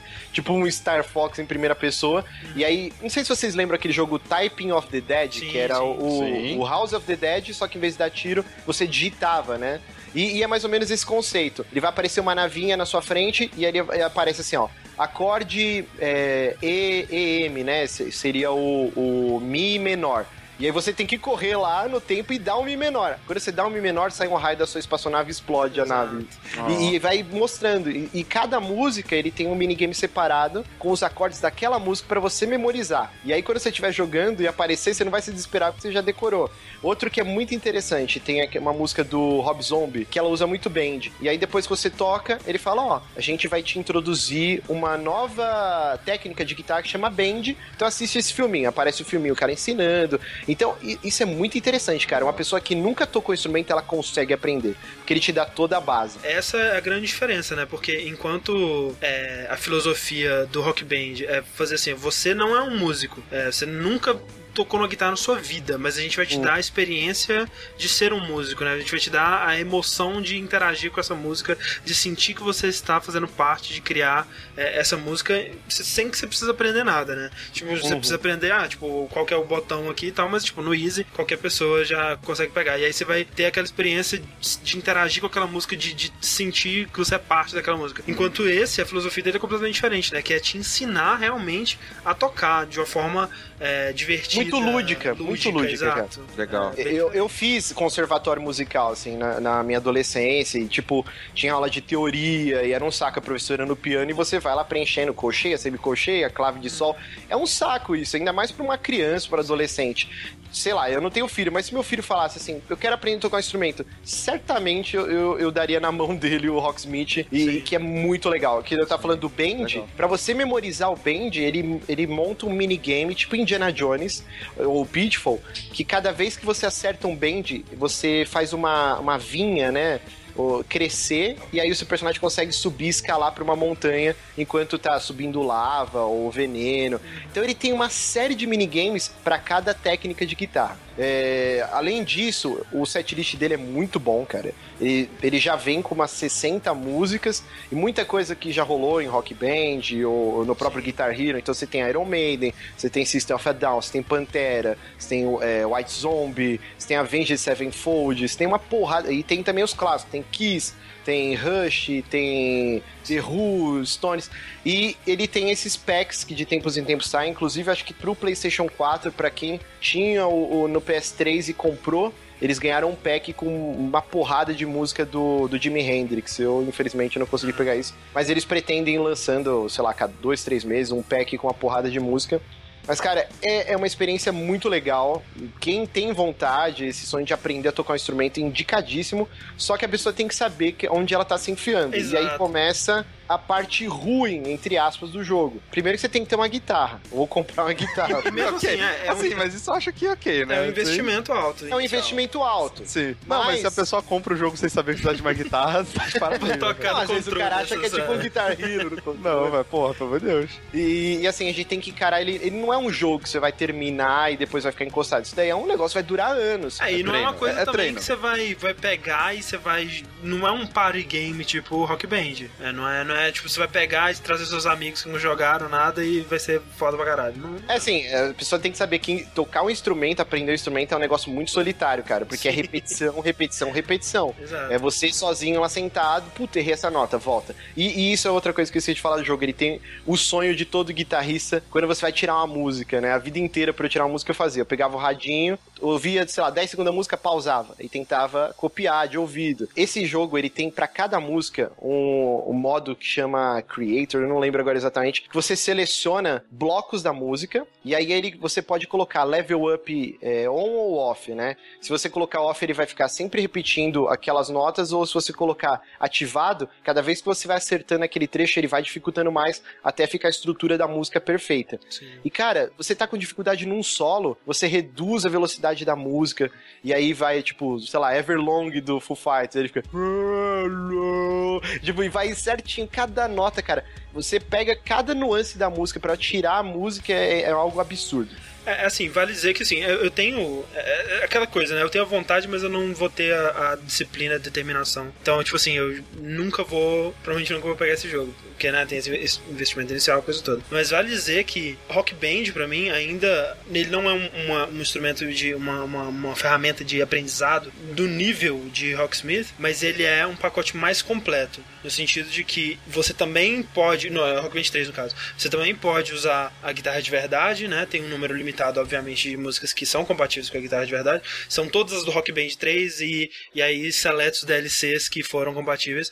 Ele tem também um é, modo de, de aprendizado, mas obviamente não é tão robusto quanto o do Rocksmith. Mas é aquela coisa, tipo, pra mim, o, o, o motivo de eu ter ficado com o Rocksmith não ter me aventurado no. Ao contrário, você Ao ter ficado contrário. no Rock Ter ficado Band, no Rock Band e não ter me aventurado no Rocksmith é esse lance do pick up and play, né? Você pode pegar e você pode trazer as pessoas e é, é isso que eu acho maneiro nesse tipo de jogo. Eu gostaria de ter a disciplina pra sentar e, ok, eu vou passar esse dia, eu vou aprender Blitzkrieg Box, vou aprender Heart Shaped Box, sei lá. Tenho certeza que é muito maneiro, mas eu- é aquela coisa, como o Márcio disse, essa é a parte ruim, né? Você tem que É, se tem- dedicar. Tem que se dedicar. E, Exato. e assim, é que nem eu falei, ele tem os caminhos, né? Você cria no seu perfil. O que, que você quer, quer tocar, o que você quer ser? Um guitarrista rítmico, né? Então ele só vai te ensinar a base. Aham. É, um guitarrista solo, então todos os riffs, solos, ele vai te ensinar. Ou tocar o baixo. Ah, ah, e agora a parte ruim que eu falei. O jogo, o que, que é o padrão quando você põe qualquer jogo no seu videogame? Cabo HDMI nessa geração. Não existe cabo componente. Uhum. Então, que isso consiste áudio e imagem estão sendo enviados pelo mesmo tempo no mesmo, no mesmo cabo. E aí o Rocksmith ele tem um- uma latência, né, um lag crônico que não é nem visual, né? Você tem como corrigir o visual nos menus do jogo, mas ele tem uma latência de som. Então, quando eu pego a minha guitarra e eu toco uma nota, demora, sei lá. 2 milissegundos, Isso uma coisinha de nada, não tem como. Caralho. Ele, ele pra sair na TV. Então, Certo. quando você vai tocar uma música lenta, é ok, você consegue administrar. Agora você vai tocar um Pantera que é cheio de riff, cara, você começa, as notas começam a duplicar. E aí vira Ruth Ronce, sanduíche foda. Isso o cérebro não consegue, cara. Isso é uma, uma parada que eu achei meio canalice, assim. Quando você abre o jogo, a primeira coisa vem um flyer. Para ter a experiência completa, você tem que ter um cabo ótico e um home theater para o som sair apenas por esse Ah, local não jogue com o som saindo pela TV. E aí eu falei, puta, por que vocês não informaram isso antes que eu já comprava o pacote completo, seus filha da puta? E aí eu tive que ir atrás de um cabo ótico. E aí, ligando o cabo ótico na TV, ainda continua o lag. Então, ou seja, eu não tenho um home theater aqui no escritório onde eu toco. Sim. Eu tenho as caixas no meu PC, só que elas não entram cabo ótico. Então agora eu tive que comprar no Mercado Livre um conversor de ótico para coaxial, para aí sim conseguir plugar e aí eu vou ter a experiência legal. Sim, então, entendi. quem for se enveredar e sabe que você vai ter que gastar É- mais é uns um- é. 60 É reais um aí. investimento grande, é. Mais uns 100 reais, mais cabo e conversor. Então, é um investimento, mas é um negócio que vai ter pra vida inteira, assim. E É, é muito cara- mais barato do que seu, você pagar um professor pra você aprender, Sem né? dúvida. E é aquela parada, acho que, é- é- acho que ajuda quando você encara isso não como um jogo de videogame, sabe? É, Mas, sim. tipo, Uhum. cara, isso aqui é um investimento pra eu aprender a tocar essa merda, entendeu? É, acho que aí já acaba justificando um pouco mais o, o, o valor. Você não, tá, você não tá pagando pra ter seis horas de entretenimento, você tá pagando pra realmente aprender alguma Pra algo coisa. pra vida. É, e sair e pegar gatinhas. né? É, pra isso, é só pra isso que serve, né? Rick, Eu dizer Você que tá é dizendo pra isso que que. Rocksmith é melhor que The Order porque dura mais de 6 horas, é isso? É, Olha aí, exatamente. olha aí, que coisa polêmica. Olha então, só. assim, mas apesar Exatamente eu disso, disse. Rocksmith, selo incrível do Márcio. Incrível, incribilíssimo, cara. Muito foda. Muito bom. Então, gente, é, é, a gente termina o nosso bloco de joguinhos e vamos passar para o bloco de notícias, puxando aqui uma notícia relacionada, né? Porque, eh, na verdade, eu tava esperando que isso fosse acontecer esse fim de semana, mas eu ainda acho que vai acontecer em breve. É, o novo Rock Band, é, enfim, será anunciado, né? Que a Se, Harmonix... calma, calma, André, respira, respira, calma. Tô tentando, cara, porque a Harmonix ela tá brincando com os nossos sentimentos já há algumas semanas, né? Porque ela começou mandando uma enquete é, perguntando quais instrumentos você tem, como é que você. O que, que você. O que, que precisa num rock band novo pra você comprar, pra você querer continuar jogando, se você ainda joga e tal. E eu respondi, cara, com tanta felicidade, tipo, cara, sério, eu sou. Eu tô aqui, cara.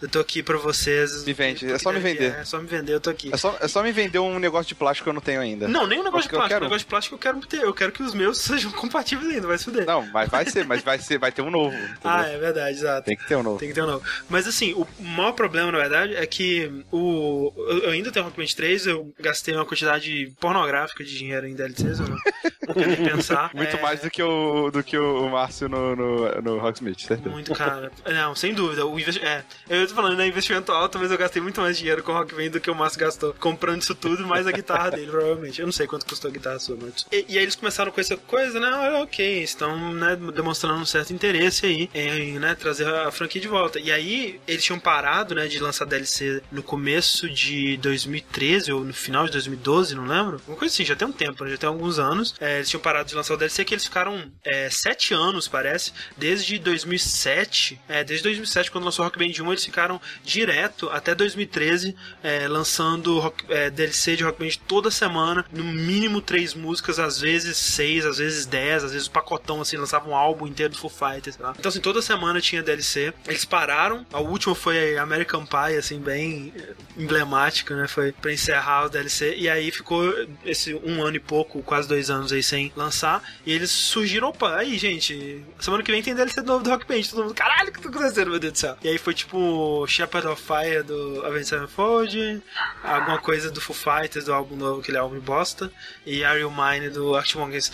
E aí começou esse, esse, né, caraca, será que vai vir? Não sei o que lá. E aí semana passada eles lançaram mais um pacote de DLCs com a música nova do Tenacious D, foi bem legal. E agora saiu o boato no qual que foi o site? Foi o Wall Street Journal, The Guardian, algum site é, com grande reputação, anunciando, né, falando desse boato, que fontes internas, né, as pessoas que, que saberiam disso, elas disseram que a Ramon está realmente trabalhando no novo Rock Band que vai ser anunciado em breve. E aí ficou aquela, a conta da, do Rock Band da Ramon ficou assim, ah, na Pax, né, gente? Será que a gente vai anunciar alguma coisa? Não sei, quem sabe? E estamos aí esperando, cara. Eu amo Rock Band é uma, uma das coisas mais divertidas que é possível ser feita com um videogame para mim. É triste porque eu gostaria de centralizar tudo numa plataforma só, né, no, no PS4, e eu ainda tenho que ficar ligando ali o PS3 e aquela coisa toda. E se, e se você não poder pegar as músicas do PS3 pro PS4? Né? Muito triste, cara, eu vou ficar muito triste. Mas acho que eles fizeram isso em todos os jogos, né, passado do Rock Band 1 sim, pro 2, sim, pro 3, então acho que eles vão reutilizar isso daí sim. Sim, eu espero que sim, até porque eles, eles, né, eles colocaram isso na enquete, então é o que eles estão pensando sobre e tal, então é, acho que é, isso é fundamental. Os instrumentos, né, se for uma questão técnica de não ter como ligar realmente, eu até vou entender. É, vou ficar muito triste também, porque eu vou ter que comprar tudo de novo. Mas ah, o DLC é uma sacanagem, cara. Eu preciso desses DLCs, né? É, eu espero que eles revejam o modelo de negócios também, né? A gente sempre brinca lá do FIFA, que não precisa sair todo ano, sai uhum. no outro ano só um pacote de DLC, Sim. atualiza um pouco o gráfico e tal. É, eu espero que eles mudem e não saia... Trouxe... Mas Apesar é que, que saíram três Rock Saíram três, e sempre saiu, saiu alguma coisa que justificou. Por exemplo, o 3, ele veio com. O 2, ele veio com a, a bateria que podia é, esconder pratos. com pratos, né? Aí o 3, ele veio com o teclado e a guitarra, né? A guitarra de verdade e tal. Então, assim, sempre tinha algum motivo. Ah, por que que tá saindo um novo? Ah, porque tá realmente mudando alguma coisa. Mas mesmo assim, é, você tem o 2, você ainda pode comprar os DLCs normais que saem, né? Você ainda pode e, e eu sempre achei que a Harmonix não é a culpada pelo declínio desse tipo não. de jogo. Acho que foi a Activision com um milhão de Guitar Heroes Sim, foi todo destruiu mundo, né? tudo. Foi todo mundo, tipo, muito jogo ao mesmo tempo sendo lançado. E é uma bolha, mesmo que ela demorasse um pouco mais, né, a ser, a ser estourada, ela eventualmente seria estourada. Então não tem, não tem muito não tinha eu, o que fazer. O que eu acho que vai ser o próximo Rock Band, que eu acho que nem vai se chamar Rock Band 4, hum. eu acho que ele vai ser mais uma plataforma do jeito que você queria, sabe? Sim. Uma maneira de jogar no PS4, eu acho que acho que ele vai ser isso, sabe? É, meio que eles fizeram com aquele Dance Central, né? Que era um, um jogo de. É, você baixava, né? Ele não saiu disso. E aí era compatível com os DLCs, saía DLC pra ele, etc. Acho que foi isso. Eu acho que ele só vai ser só digital, sabe? Ele, que nem hoje em dia Harmonix não é mais da MTV como era. Eles não tem mais a mesma verba, né, de antigamente. Pois é, pois é. Mas é isso aí. Continuando então. Calma, calma, calma. Continuando então nas nossas notícias, Márcio. Exatamente. A Netflix está tirando coelhos do cu, nem da cartola, é. Que isso, Porque jovem. A moda agora, Márcio, é série. Não bastava uma série nova do Demolidor, Netflix surpreendeu com uma notícia vazada que está em produção. Quer dizer, ainda não entrou no período de produção, mas já está engatilhada uma série baseada em The Legend of Zelda. E... Ah, e... é bom lembrar que foi o Wall Street Journal que dedurou essa notícia também, assim como o Rock Band. Exatamente. Então tá, tá bastante cagueta, Cara, né? Tipo, não, what the hell, Wall Street Journal, tá ligado? tipo... Tem nada melhor do que fazer do é, que ficar no, no, no, rumor, né? É. No New York Times vai sair agora que o, o, a data de lançamento do Persona. tipo, what the fuck? E, e, e, segundo que o, o tweet do Dan Reichert, assim, é uma franquia que eu gosto muito, mas, cara, eu não faço ideia como que vai funcionar uma série de Zelda, cara. Ah, não, assim, primeiro que, né, tipo, é, o pessoal tá dando. tá botando fé porque foi o Street Journal, né? Que é, um, é realmente uma fonte confiável. Porra, Nintendo trabalhando com Netflix, cara. Nintendo? Não, nem fudendo, Tipo, né? é, Tipo, n- não tem Era mais fácil, sei lá, a Sony produzir com o Netflix uma série do Uncharted ou a Microsoft uma de Halo. Agora a Nintendo, que vive num casulo, querendo cobrar royalty do- dos youtubers, fazendo uma Exato. série de Zelda, é bem maluco. Não, né? e o pior é que, assim, né, é só uma série de Zelda, porque assim, você consegue ver, porra, né, você pega o, o gráfico do Wind Waker e faz uma animação ali, ficaria bonitinho, ficaria maneiro. Mas é uma série live action, né? Sim, e eles falaram com teor Game of Thrones, mas mais família. Eu acho que o vai aparecer. Márcio? Quando me fala isso, aquela série Once Upon a Time. Ah, pode crer. Você já viu? Não, não eu sei qual Eu- que é, mas... Mas eu acho que vai ter uma pegada essa de uma série meio medieval fantástica com uma produção Sim. mediana, sabe? Mas sério, Zelda eu acho que é o pior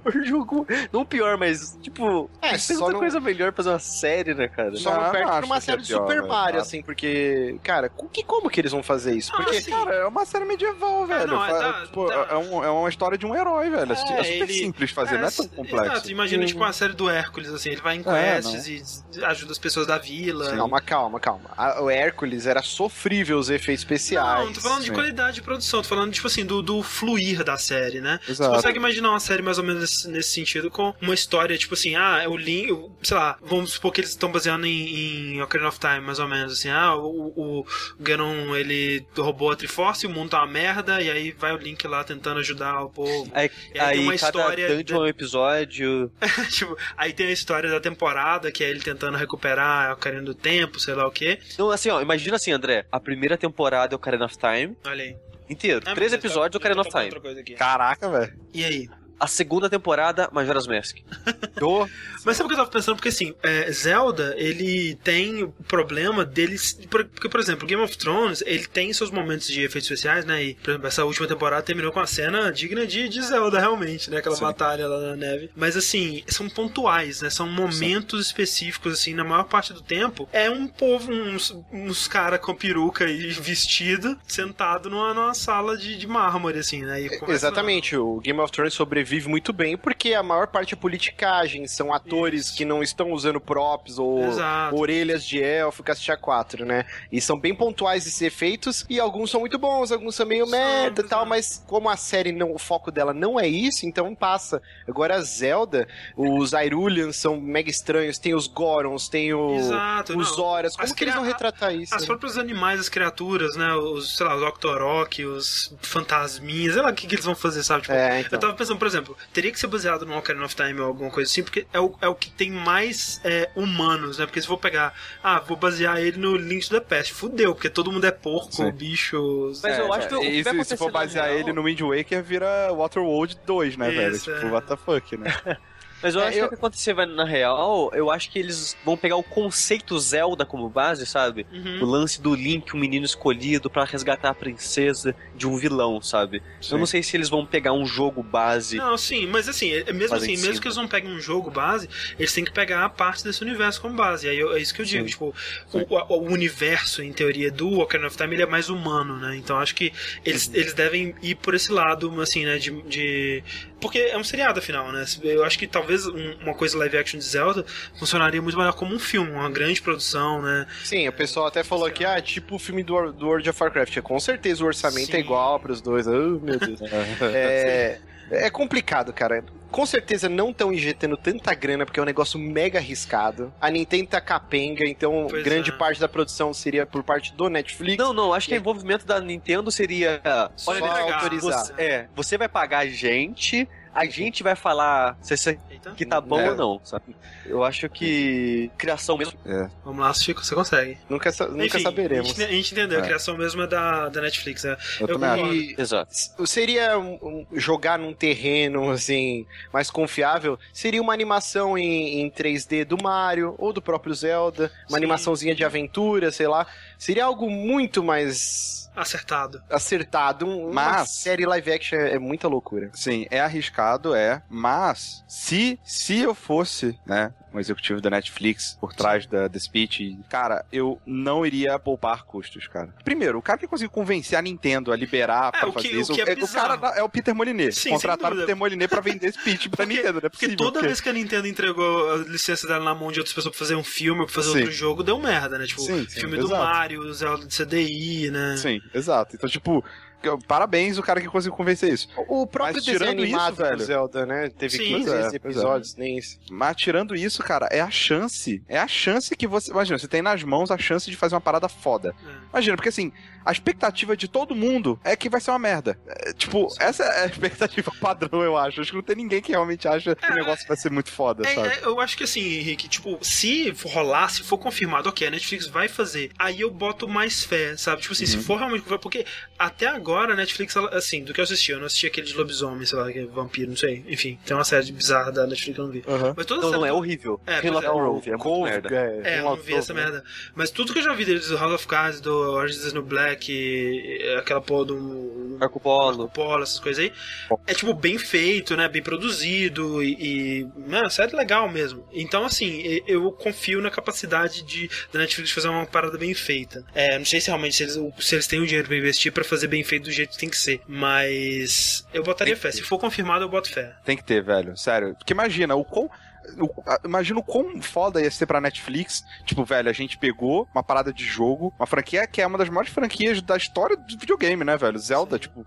E a gente fez uma parada foda com ela. Imagina, É, cara. Tipo, é drop Isso, the isso mic, seria, velho. o, o Rick, eu acho que eu fico fe- eu vou ficar muito feliz se isso der certo pelo seguinte. Eu acho que um jogo ele funciona mais como uma série do que como um filme, Sim. sabe? Exato. Porque E a gente não tem. A gente tem não tem alguma. muitas séries exemplo? baseadas em Não jogos, tem, né? né? Não Sim, tem. eu acho que não tem na verdade, né? Não conheço É. nenhuma. Não sei, live action, não. Assim, né? Você tem desenho, né? Tinha- Ele tá fazendo uma, Não, uma animação sim. do Sonic É que- aí agora. Eu acho que funciona melhor porque na série você tem mais tempo pra desenvolver e passar com esses personagens, sabe? Não, e e você tem tempo de interação, cara, porque você dificilmente É. faz todos os episódios enquanto não tá tendo algum no ar, saca?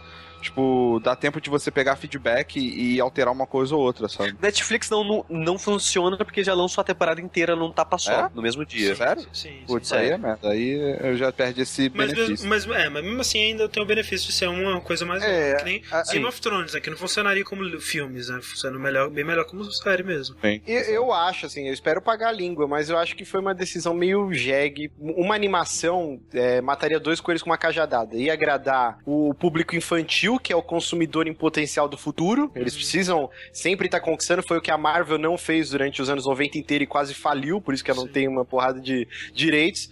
E, e, por exemplo, o meu sobrinho, ele nunca jogou um jogo do Sonic, mas ele ama o Sonic, ele Sim. sabe o nome do Tails, porque tem uma porrada de jogo de celular, tem, Desenho. tem uma, uma porrada de desenho Netflix, então um- uma animação da- do Mario ou do Zelda ia trazer esse mercado, Mas trazer imagina, novos consumidores e tal. Se rolar, realmente, se for rolar do jeito que, tá, que eles estão falando que isso vai ser uma, uma coisa mais é, adulta, né? Mais Uhum. voltada a uma coisa mais dark. Que, que maneiro seria um Zelda dark na TV? Seria É maneiro foda. pra gente, né? Exato, e pra um monte de gente mais aí. E aí não, mas abre você não tá trazendo pra- um novo consumidor. Não, mas pô, cara. você acha que as pessoas conheciam Game of Thrones antes da série? Não, Não, não, e não, mas não aí só é outra isso, história. tipo, Mas não é, é a como gente tá se... falando uma coisa de qualidade, vai chamar as pessoas. Mas não é como se a Nintendo não tivesse trazendo novos consumidores, tipo, olhando pra, pra criançada, saca? Tipo, acho que eles estão olhando mais pra eles do que, do que pra qualquer outra coisa, sabe? Tipo, tem os amigos lá bonitinhos, tem, tem o Zelda em tudo que é lugar, de Mario Kart, a Smash Bros, a não sei o que. Então, tipo, sei lá, acho que o que tá faltando mesmo é isso, na real. E outra coisa, eu acho que um desenho do Zelda, acho que seria muito melhor num anime do Zelda, velho. Sim, é verdade. Acho que seria bem foda um anime do Zelda, na real. Sem dúvida. E- Mas e é assim, um outro ó, passo. Se vocês fossem um executivo do Netflix e tivesse carta branca pra escolher qualquer é, franquia da Nintendo e produzir uma série live action, então. Da É, Nintendo? Eu, Da Nintendo, Isso, da Punch Out. Nintendo. Carta branca. Eu, eu, Uma série eu de faria o André então Punch Out. É. Tipo o Não, eu Raider lá do Stallone. É, isso que eu ia falar. Eu ia falar Metroid também, eu sushi. Eu ia fazer um Hajime no Ippo do live action. Eu faria Earthbound, cara. Eu acho que um- uma série crer, com é crianças é muito mais fácil de você fazer a parte de. Você tá de doido, efeitos especiais. Cara. Trabalhar Você com vai criança fazer não é fácil, não, Você cara. vai, não, você vai fazer uma série de crianças que, que toda distorcida que nem Earthbound, cara. não, é sério que, que É, a não, criança você vai, na, vai na delegacia de polícia e os policiais cercam ela e dão porrada, né? Cara, era É, sucesso tipo, garantido. É um Goonies com alienígenas, É, né? cara. Sim. Tipo, ia ser foda uma série de Earthbound, assim. Assim, com temáticas leves tipo aborto, Ah, não, assim- né, cara? Tipo, de boa. Não, de aí velho. dá uma maneirada no, no roteiro. O, não, mas assim, um, filme, um filme do Earthbound tipo Goonies seria maneiro, de fato. Sim, muito foda. Mas, eu, ainda acho que Metroid seria. Então, a mas você viu, todas É. as ideias que a gente deu são mais plausíveis do que uma série Não, assim, eu, não, eu Não, acho não é. Metroid menos plausível. Metroid seria efeito especial de cabo a rabo, não isso é como É. evitar. Não, o foda do, Ah, Super- sei. do Metroid é que ele ia virar tipo Star Trek, sabe? É, tem isso também. Poderia ser uma coisa, tipo, bem, né, da nave. Aí o episódio que a Samus, ela encontra um alienígena dentro de sua geladeira. Ah, não. Pera aí, Ah, mas não, sei esse, episódio é bom, hein? Eu já Mas olha só. Mas ó, mas a, a Samus só tem uma protagonista, mulher. É Legal, cara. Ah, Seria uma série dark, então Sim, sim. efeito especial no escuro é mais, é mais fácil e mais barato, né? O Zelda vai ser um bagulho, tipo, mega colorido, Hyrule, É. Hyrule solzão, apino. Puta, vai ser Não, treta é, eu acho que vai ser uma bomba, mas eu, eu espero que seja bom. O que mais a gente espera que seja bom, mas que provavelmente vai ser bom mesmo, Rick? É, que exato, tipo, eu já tô. Eu, eu tinha medo, mas aí eu vi o trailer e aí eu fiquei feliz. Aí eu falei, Não, ah, não, mas tá. peraí, foi a primeira vez que você viu o trailer agora? Foi, foi. Olha aí que bonito, cara. Não, não, não agora. Ah. Não, não, não, agora, agora não. Não, Tipo, foi a primeira, a primeira vez que eu vi o trailer. essa hora. Não, não. Na hora que, na primeira vez que eu vi o trailer, eu fiquei feliz, entendeu? Porque eu, eu não tinha, eu não tinha, eh, eu, não- eu tava, eu ouvi um, teve um anúncio, né? Aí teve a, o logo, né? Sim. Do O que, que a gente tá falando, Rick? A gente tá falando de Persona 5, cara. Persona 5. Persona. E aí teve o logo do Persona 5. Aí eu falei, porra, esse logo é mais que ou isso, menos. maneiro, cara. Logo Bom, maneiro. pois é, tipo, porque eu só tinha o logo, né? Eu não tinha noção do, que, do todo o resto. Aham. E aí teve aquele lance das cadeiras com, com É, as deve foi o primeiro, na verdade, é. É, foi primeiro, exato. E aí saiu esse trailer. E depois que eu vi esse trailer, eu, eu- tudo, tudo fez sentido, tudo é lindo. A gente viu que, tipo, tem- eles mostram três personagens que é o protagonista, o Ryoji, sei lá, acho que o nome, e a Anne, que é a menina, e tem o gato, que é a. Esqueci o nome. Morgana. Morgana, exatamente. E o gato, ele tem. Ele aparece em várias formas ao longo do vídeo, né? Ele Sim. aparece em forma de gato mesmo. Ele aparece em forma de um gato meio antropomórfico, tipo um Ted, assim, da vida. E em forma de pessoa também, né? Como membro da, da party. assim. É, então, a- essa forma de pessoa, não sei se é o gato também, pode ser, porque só aparece no início, não É, era? tem feições gatunas.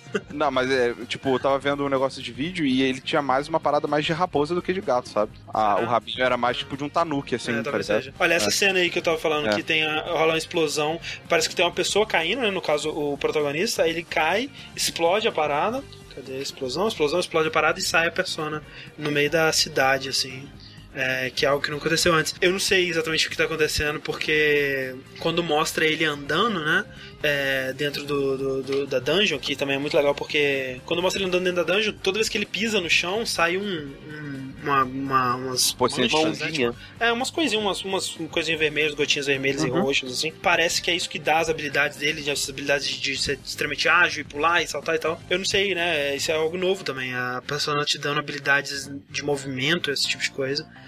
É, tem muita coisa nesse trailer, cara. sim. Outra coisa que é legal é que parece que cada personagem tem uma referência a um pecado capital, né? Exatamente. Que é. A lista de pecados com o gatinho aparecendo, né? No fundo dessa cena aparece um monte de texto branco e aparecem todos os pecados é, capitais, sete pecados capitais, escrito em latim, mais uma outra palavra em latim que significa vazio, né? Tipo hollow. Isso. E... Que é provavelmente é o protagonista, né? É, que o protagonista sempre é o zero, né? É Isso. o o cheio de Joker. potencial e tal. E quando mostra a, a, a persona, a Morgana, né? A persona dela parece como luxúria, né? Então, Uhum. em teoria, vão ser sete parceiros que você vai ter, cada um baseado num pecado. Uhum. É... Esses menus, cara, olha que coisa linda. É muito maneiro, Ah, velho. outra parada Para. maneira de, de- de ser mostrado nesse menu é que esse é o menu, né, principal, e não tem nesse menu social links. Uhum. Mas tem um menu de cooperation.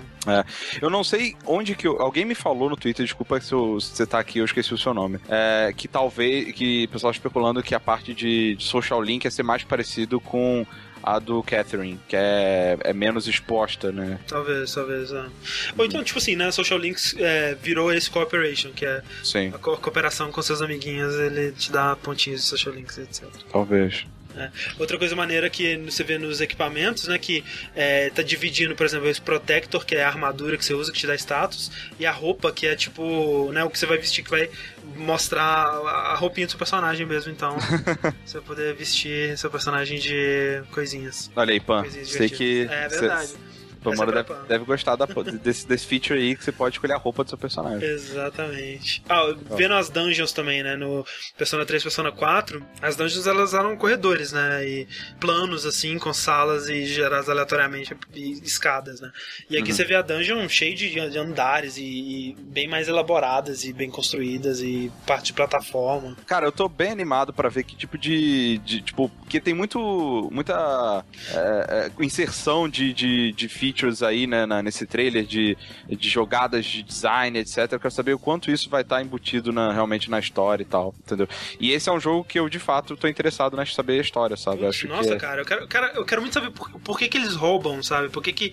É, o que que eles querem roubar, né? Por que, que eles fazem? Será que eles são maus mesmo? Será que Qual é a eles estão motivação? fazendo alguma coisa tipo Robin Hood, assim, não sei. E olha essa cena, essa cena, uma das poucas cenas de batalha que mostra, mostra eles lutando contra personas, cara. Uhum. É dois Sandmans e um Pyro Jack ali. Eu não sei se o Pyro Jack foi summonado por alguém, mas tipo, isso não acontece em Persona. Você não luta contra a Persona, você acha a Persona em cartinha, né? É, você usa contra Shadows, né? É, você luta contra Shadow, você não luta contra personas. Aqui eu... No, no 1 e no 2 você enfrenta personas. Ah, é, eu não sabia. É, pô, eu- eu- no, no- pelo que eu sabia, tipo, era só no, no Shin Megami Tensei normal, né?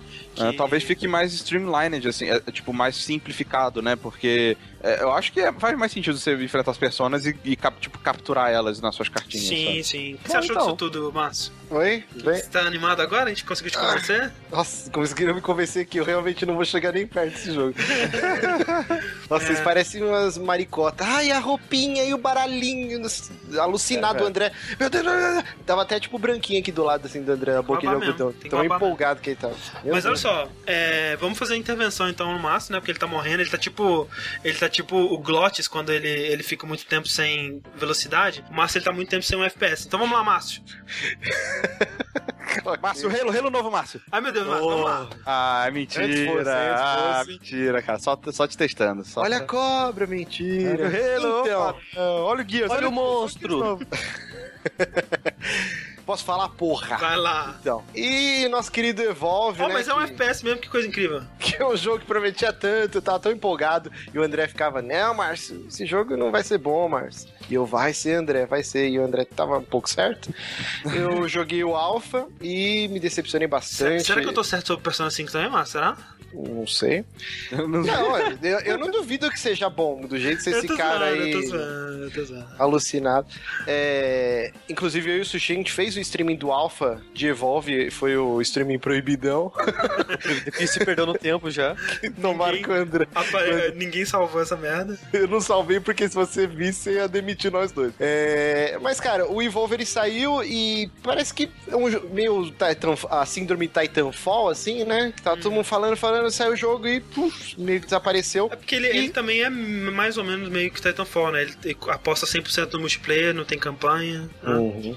E, e agora polêmica, né? Porque eles vieram marketeando o jogo antes de ser lançado já com uma porrada de DLC. A comunidade, assim, a galera ficou meio puta por causa do preço, né? 15 dólares por um monstro. E aí começou uma guerra nos fóruns, NeoGaf, todo mundo falando mal. E o diretor do jogo, ele veio a dar uma entrevista falando que, que eles criaram a base do jogo para ter essas DLCs e ele tentou meio que fazer um- uma meia-culpa, falando assim que todos os mapas vão ser é, gratuitos para todo mundo, você não Sim, precisa comprar DLC. O, o monstro, isso eu achei bem interessante. No Street Fighter, eu não sei como funciona, mas quem compra roupinha, você vai jogar com o cara com a roupinha, você não enxerga essa roupinha, né? Isso, aham.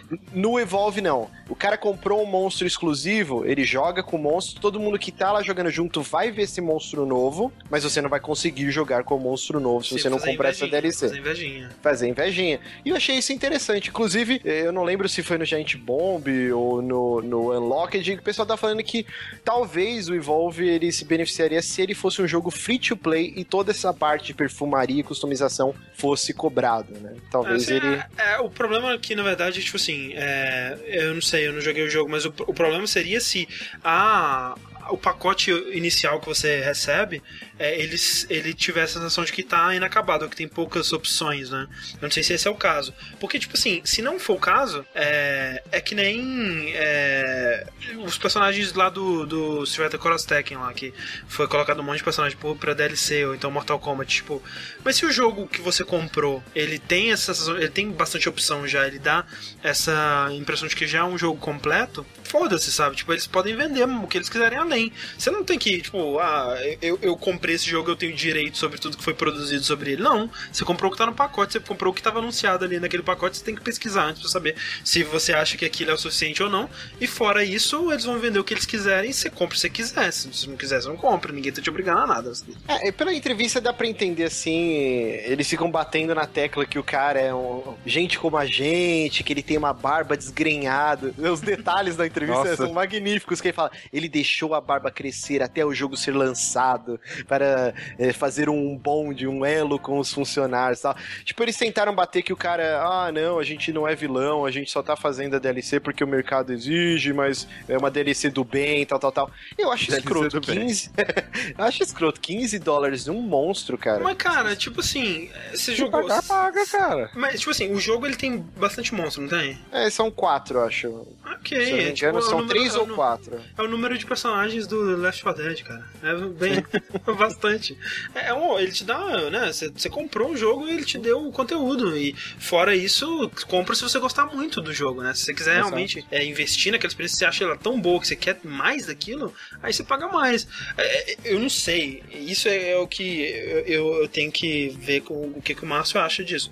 Você, você, peraí, você, comprou o jogo no final das contas ou não? Não, não, não peguei. O, é, o. Alpha foi bem frustrante, Tipo assim, assim. o- o- os reviews dele foram até positivos, não foram? Então Sim, eu sim. não acho que o problema seja que no pacote é, inicial tenha falta de conteúdo.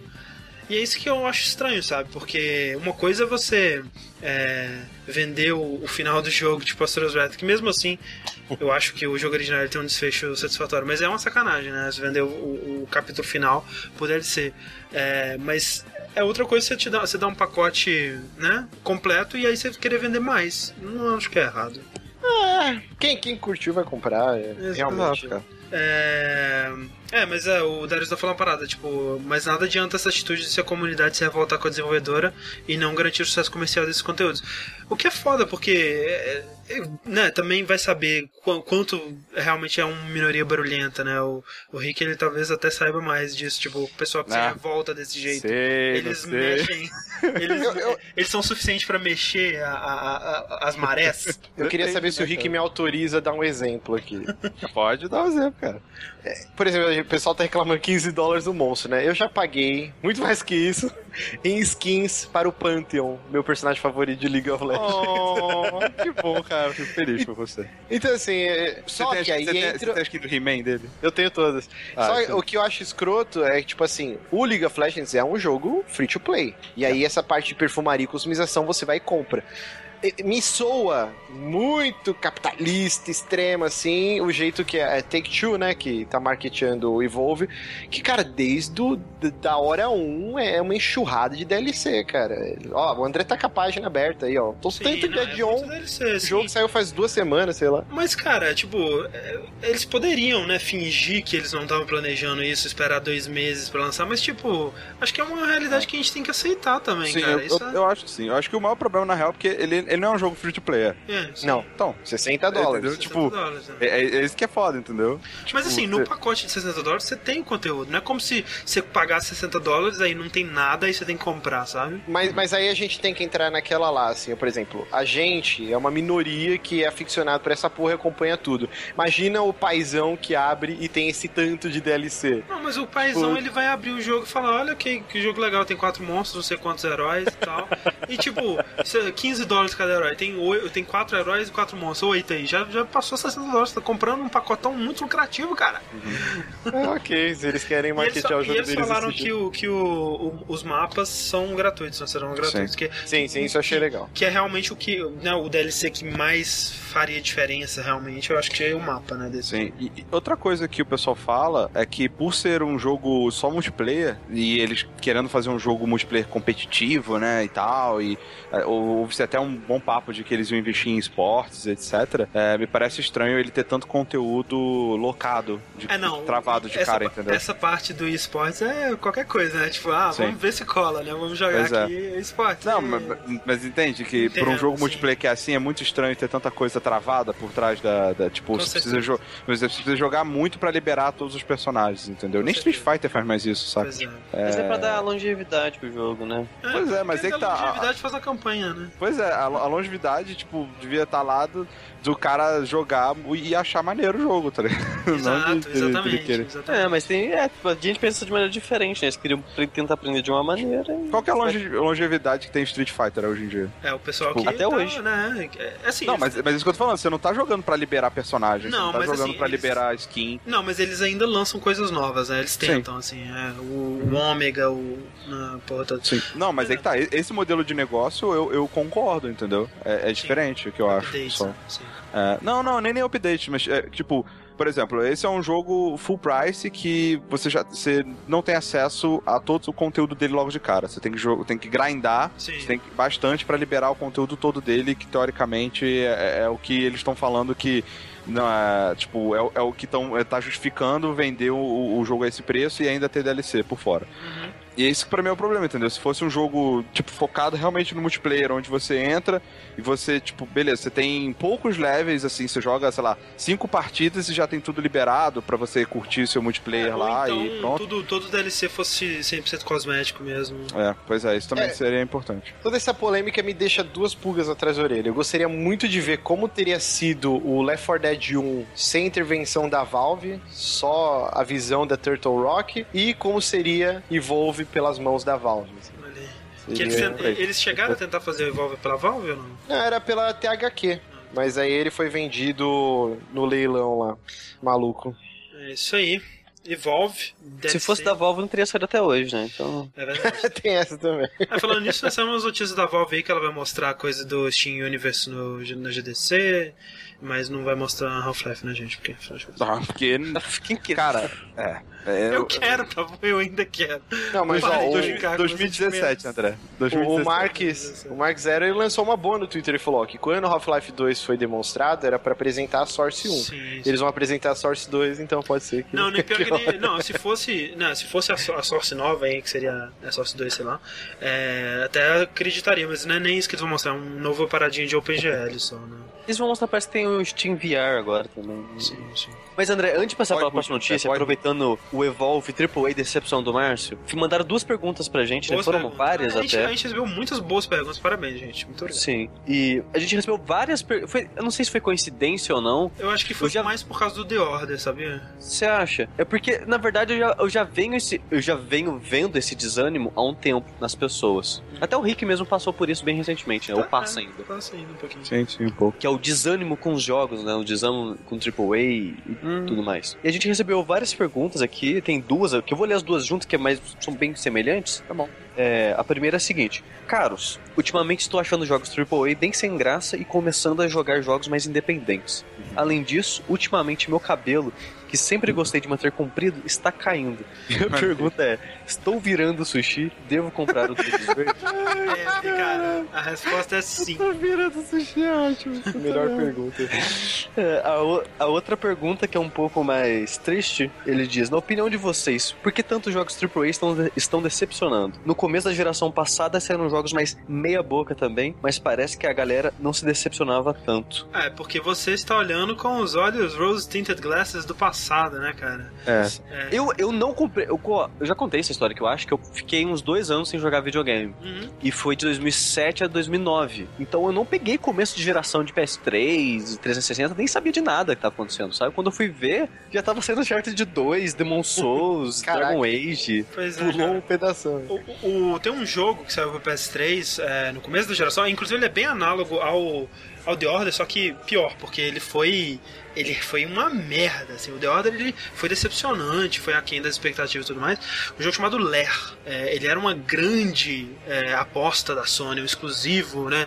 De dragão e gráficos É, era um- fantásticos. Mesmo cara do Panzer Dragoon, não era? Cara, Se não engano. sei. Mas era uma grande aposta da Sony e foi isso aí, tipo, todo mundo apostando, cara, vai ser foda, finalmente um jogo exclusivo do PS3 e tal.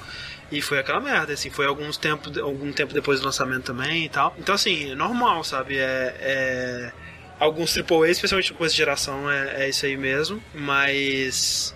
sobre o desânimo com, com jogos AAA, eu acho que desânimos de- com jogos de, de modo geral, assim, ele acontece, né?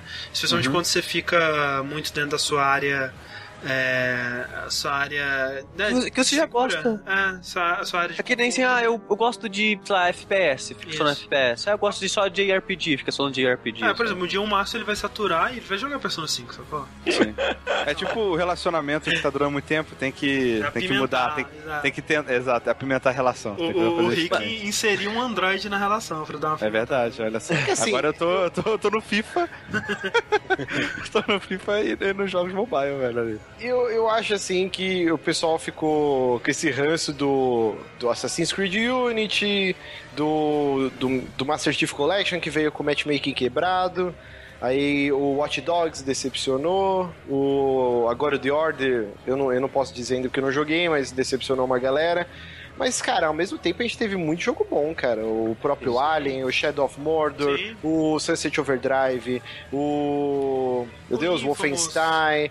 Teve uma porrada de jogo bom também. Eu, eu não acho que tá essa falta de jogo que o pessoal fica pregando. Meu Deus do céu, cara, teve muito Ah, assim, jogo. Eu acho que, por exemplo, se você. é, por exemplo, eu, né, eu, eu confio no, no first party da Sony. E a first party da Sony, ela tá decepcionando, né? Em, que- em em questão de first party, assim, exclusivos de first party da Sony, a Microsoft ela tá mandando melhor, né? Um pouquinho melhor. É, não, não, um pouquinho não, calma lá, calma lá. Ah, sim, é porque é pra mim, porque eu não gosto de, de jogo de corrida, então. Não, assim, é, mas assim, o Forza Horizon 2 é um jogo Pois é. muito bom, cara. Não, o sem Sunset dúvida. Overdrive Se, muito se você legal. gosta de jogo de corrida. Pois é, o que Sim, eu falo. É, não, até quem não gosta. O que eu falo um pouco melhor é por causa do Sunset Overdrive, que é um jogo realmente, ok, um jogo foda, né? Muito bem feito, muito bem polido e muito diferente, inovador, etc.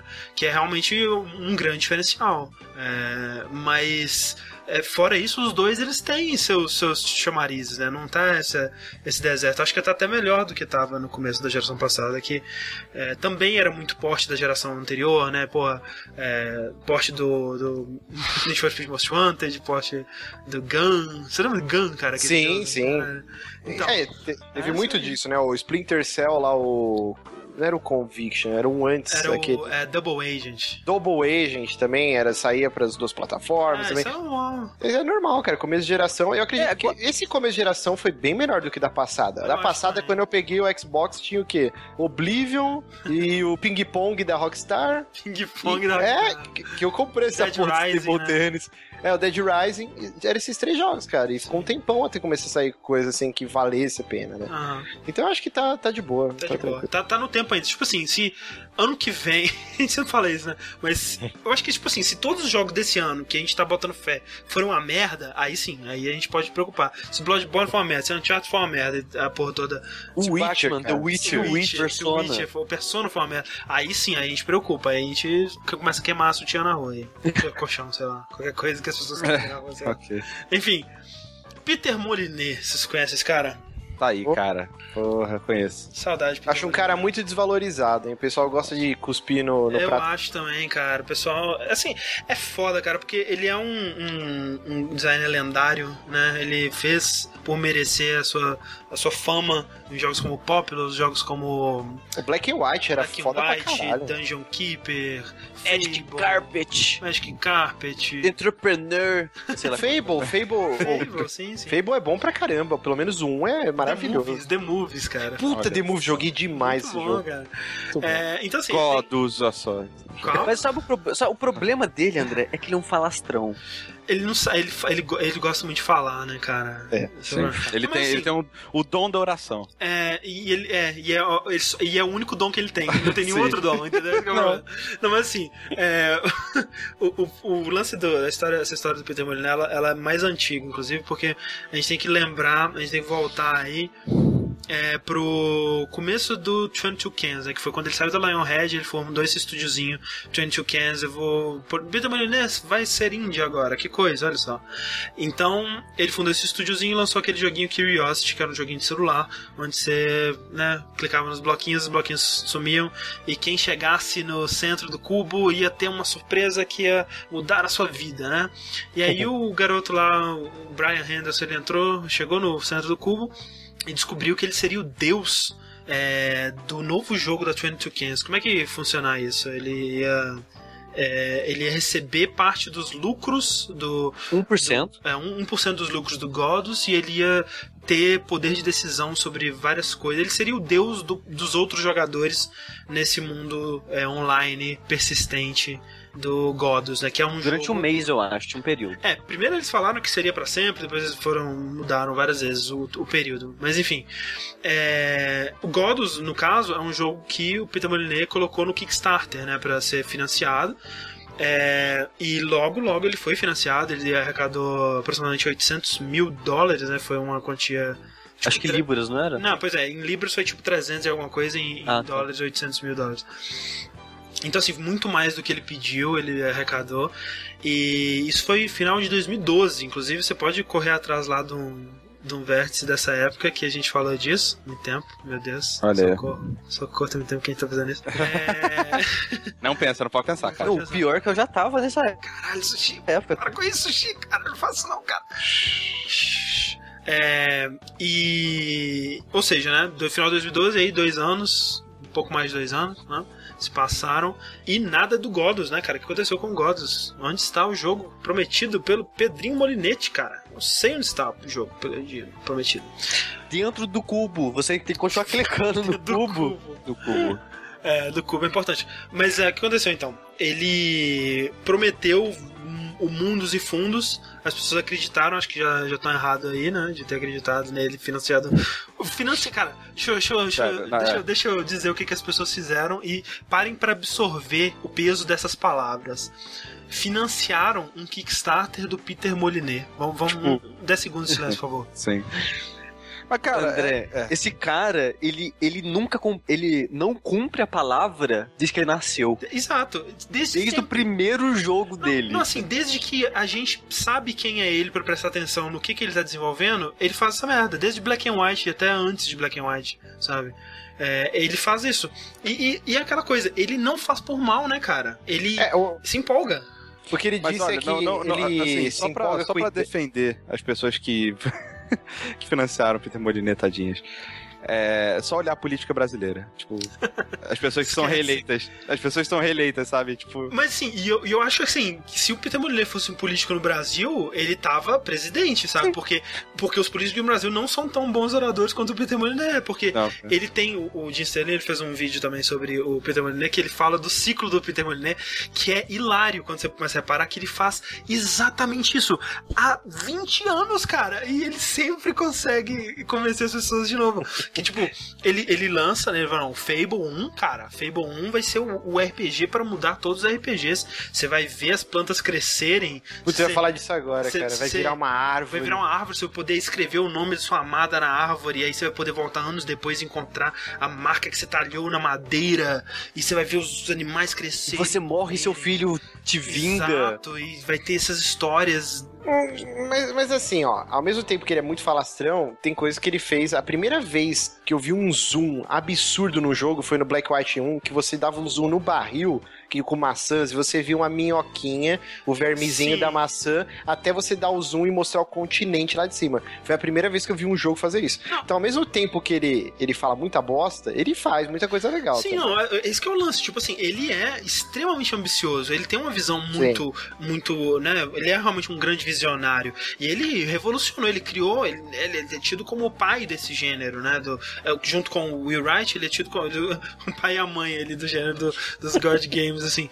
É, então, assim, é, ele, ele, se ele é famoso hoje em dia, ele fez por, por onde merecer. Mas, ao mesmo tempo, boa parte do que ele fala, e, e é é esse que é o problema, quando a gente passou a escutar ele, e a gente passou a ouvir o que ele prometia, porque antes, pô, Black and White saiu e a gente, se você não acompanhou, você não se frustrou com o que ele prometeu e não tá no jogo, né?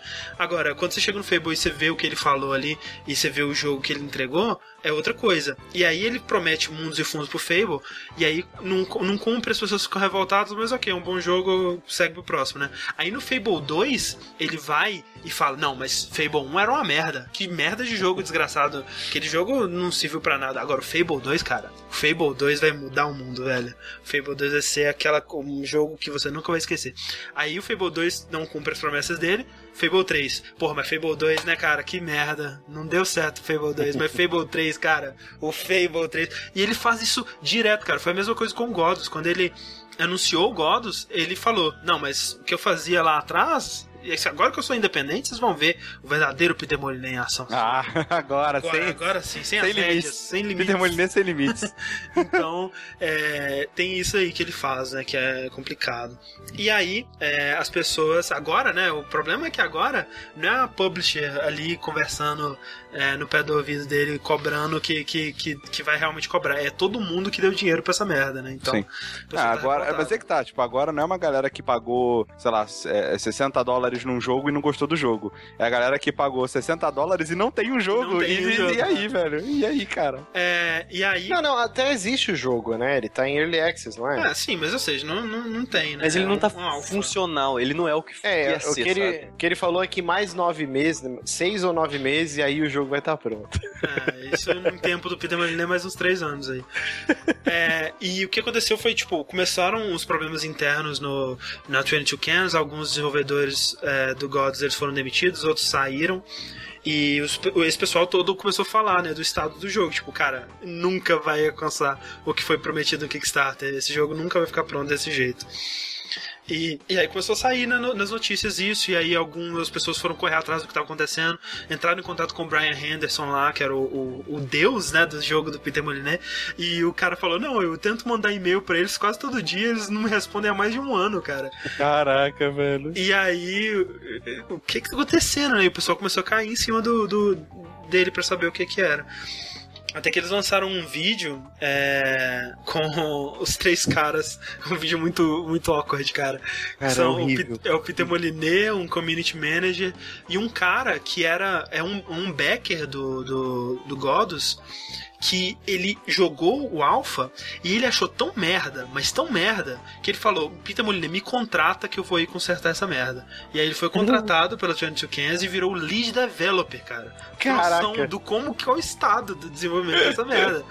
E ele é fã de Dark Não, mas Souls, assim, eu sei, é isso. Fa- Fala que, pô, cara, mas um cara que chega e fala, isso é muito merda, mas eu vou Eu vou- aí. é. Pelo menos ele tá. Cara, ele tá melhor do que 99% do que as pessoas só reclamam sabe e o faz que é, nada. mas sabe o que é triste, Rick? Que mesmo depois de estar trabalhando lá, ele tá totalmente desacreditado, cara. Total. É muito foda, porque o Peter Molyneux ele fala assim: Não, a gente tem aqui o, o Conrad, né? Que ele é um. Ele ama o Godus, né? E ele dá, dá o sangue pelo Godus e o cara tá com a cara assim meio. Será, Tipo, cara? não, velho, eu não faço Será isso, não. Não, o cara, o cara tá muito triste, cara. Tá muito triste. Tá muito cachorro pidão, sabe a cara que ele faz? Sim, e esse, Me tira esse, daqui. esse mesmo cara, ele, ele, dias antes, ele postou nos fóruns internos lá, falando que, tipo, não, a gente não vai conseguir, o jogo tá longe de ser o que foi prometido, e, né, o, o- a parte online, que é extremamente ambiciosa, que é um, um mundo persistente online, onde todos os jogadores vão ter contato com o mundo de todos os outros, e todos esses mundos serão controlados pelo deus Brian Henderson.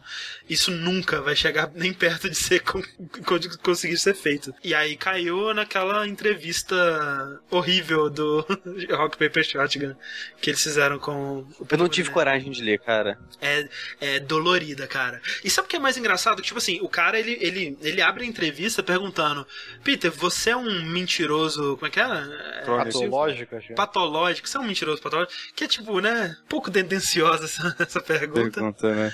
É, e daí só piora. E a ideia dele era, né, mostrar, olha só, Peter, o tanto de coisa que você mentiu pra caralho.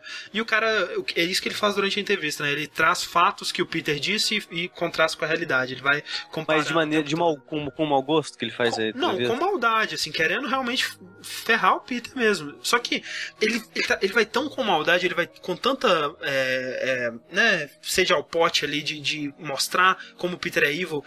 E o Peter, ele sempre, ele é tão genuíno, ele é tão, você acredita, cara, ele é o ser humano, cara. Sem condição. Você acredita em qualquer coisa que ele fala, cara. Eu- eu- o Peter, eu tenho certeza que ele não faz por mal. Eu tenho certeza que ele não faz por mal, cara. Mas, André, o pior final, mentira. o, o pior, Sushi, é que no final da entrevista eu tava torcendo pelo Peter, eu tava do lado dele, cara. Mas o problema do, do Peter é que ele acredita nas mentiras dele. Exatamente, eu acredito que ele acredita. Eu não acredito que ele faça por mal. Eu acredito que ele se empolgue, sacou? Acho que esse que é o problema. Ele, ele não, não consegue parar, ele, ele, tipo, ele acredita na, na merda que ele tá dizendo. Ele acha que aquilo vai ser possível, ele vai prometendo. E aí ele, ele quer, ele tem uma, uma necessidade de impressionar as pessoas. Vocês já, vocês tiveram nessa situação que você tá contando uma história, e aí as pessoas não estão prestando muita atenção, não estão tanto assim. Aí você começa a, a incrementar, né? Você vai acrescentando mais coisas à sua história. E é isso que eu acho que é isso que ele faz, tipo, ah, o nosso jogo ele vai ter esse sistema aqui que vai ser de evolução do seu personagem. Aí todo mundo, ah, legal, né? Mas quando seu personagem evoluir, você vai ver ele crescendo da vida inteira e ele vai é, incre- colocando, inventando coisas e, e muitas E o vezes jogo vai se passar ao longo de 12 anos. tipo Boyhood. E o, às vezes, muitas vezes, os desenvolvedores mesmo nem sabem, né, do que que, do que, que ele tá falando. E quando eles, os desenvolvedores veem a entrevista com ele, falam: Que porra é essa que você prometeu, cara? O que você tá falando? Então, é, ele é, tem esse problema. Então, o que ele disse, né, e o que ele diz que tá fazendo já há vários anos, é que tá se, re- né, ficando recluso da mídia, parando de dar entrevista, porque ele sabe que ele tem esse problema. Mas o engraçado é que. Mas tem um negócio engraçado, né? Que ele Ah. falou que ia sumir da mídia numa entrevista pro The Guardian. Sim. Logo em seguida, ele deu uma outra entrevista. Sim, mas foi tipo, foi, foi um bet, sacou? Ele mentiu. Não, mas assim, eu acho que. Não, tipo, mas você você não sabe qual entrevista ele deu primeiro e foi publicado. Sim, André. Não, mas ele disse a mesma coisa nas três, Rick, ele, ele- que, ele, que ele não ia voltar. Mas foi que, tipo. Fez uma coletiva. Exato, foi, foi, tipo, foi um grupinho de entrevistas porque eles foram atrás dele pra, pra res- é, né, responder essas perguntas, esclarecer. Não foi ele que chegou, eu vou falar do meu jogo, venham gente, venham ver meu jogo. Não foi isso. Então, ele tá cumprindo, eu acho, sabe? Ele realmente não, não faz mais o que ele fazia na época do, do Fable e tal, que era, tipo, todo dia tinha uma notícia do Peter Molyneux prometendo que você ia mudar de vida jogando Fable, sabe? Então, é, Mas, mas o negócio, André, que é o seguinte. Hum. Ele deu uma entrevista. sim. Aí ele pensou, não, aquela entrevista lá não é de nada. Aí A che- próxima. aí deu pro outro cara falou, não, essa, essa entrevista que eu tô dando pra você, cara, essa vai ser a última porque essa é a de verdade. Exato. Vai ser muito melhor essa outra. Mas é, é outra coisa que a gente tem que levar em consideração também é que ele ainda não fez nada de errado, né, gente? Com o, o, o Kickstarter. Ele não abandonou o projeto, o projeto ainda está em desenvolvimento. Outra coisa que causou a fúria nas pessoas é que ele comentou que ele tá hum, é, trazendo um próximo pessoal para um próximo projeto. E ele não É. falou, deu o nome desse projeto, mas não falou é, o que que do que, que se tratava, cumprindo o que ele tinha dito, que ele não ia mais fa- ficar falando dos jogos muito cedo. É, e aí o pessoal ficou puto, mas porra, e o Gods, né? E o Gods, caralho, e o Gods. Mas aí ele, ele mostrou, não, é, tem uma equipe ainda trabalhando no Gods, o pessoal que tá trabalhando nesse novo projeto é um pessoal que não teria mais o que acrescentar no Gods, é pessoal de concept art, essa porra toda. É, então, né, ele não tá fazendo nada de errado, ele ainda tá trabalhando no projeto. O Kickstarter não garante é, uma data, né? Ele não tem que cumprir uma data específica. E não é pré-venda, né, cara? Você tá, você tá só dando seu dinheiro e esperando Exato. que um dia É. saia alguma coisa. Isso, isso é é bem importante, que é um caso que ajuda a, assim, pessoalmente eu acho o Kickstarter uma, uma dinâmica muito legal, de verdade. Eu acredito no que há, muitas pessoas vão ao Kickstarter pra conseguir.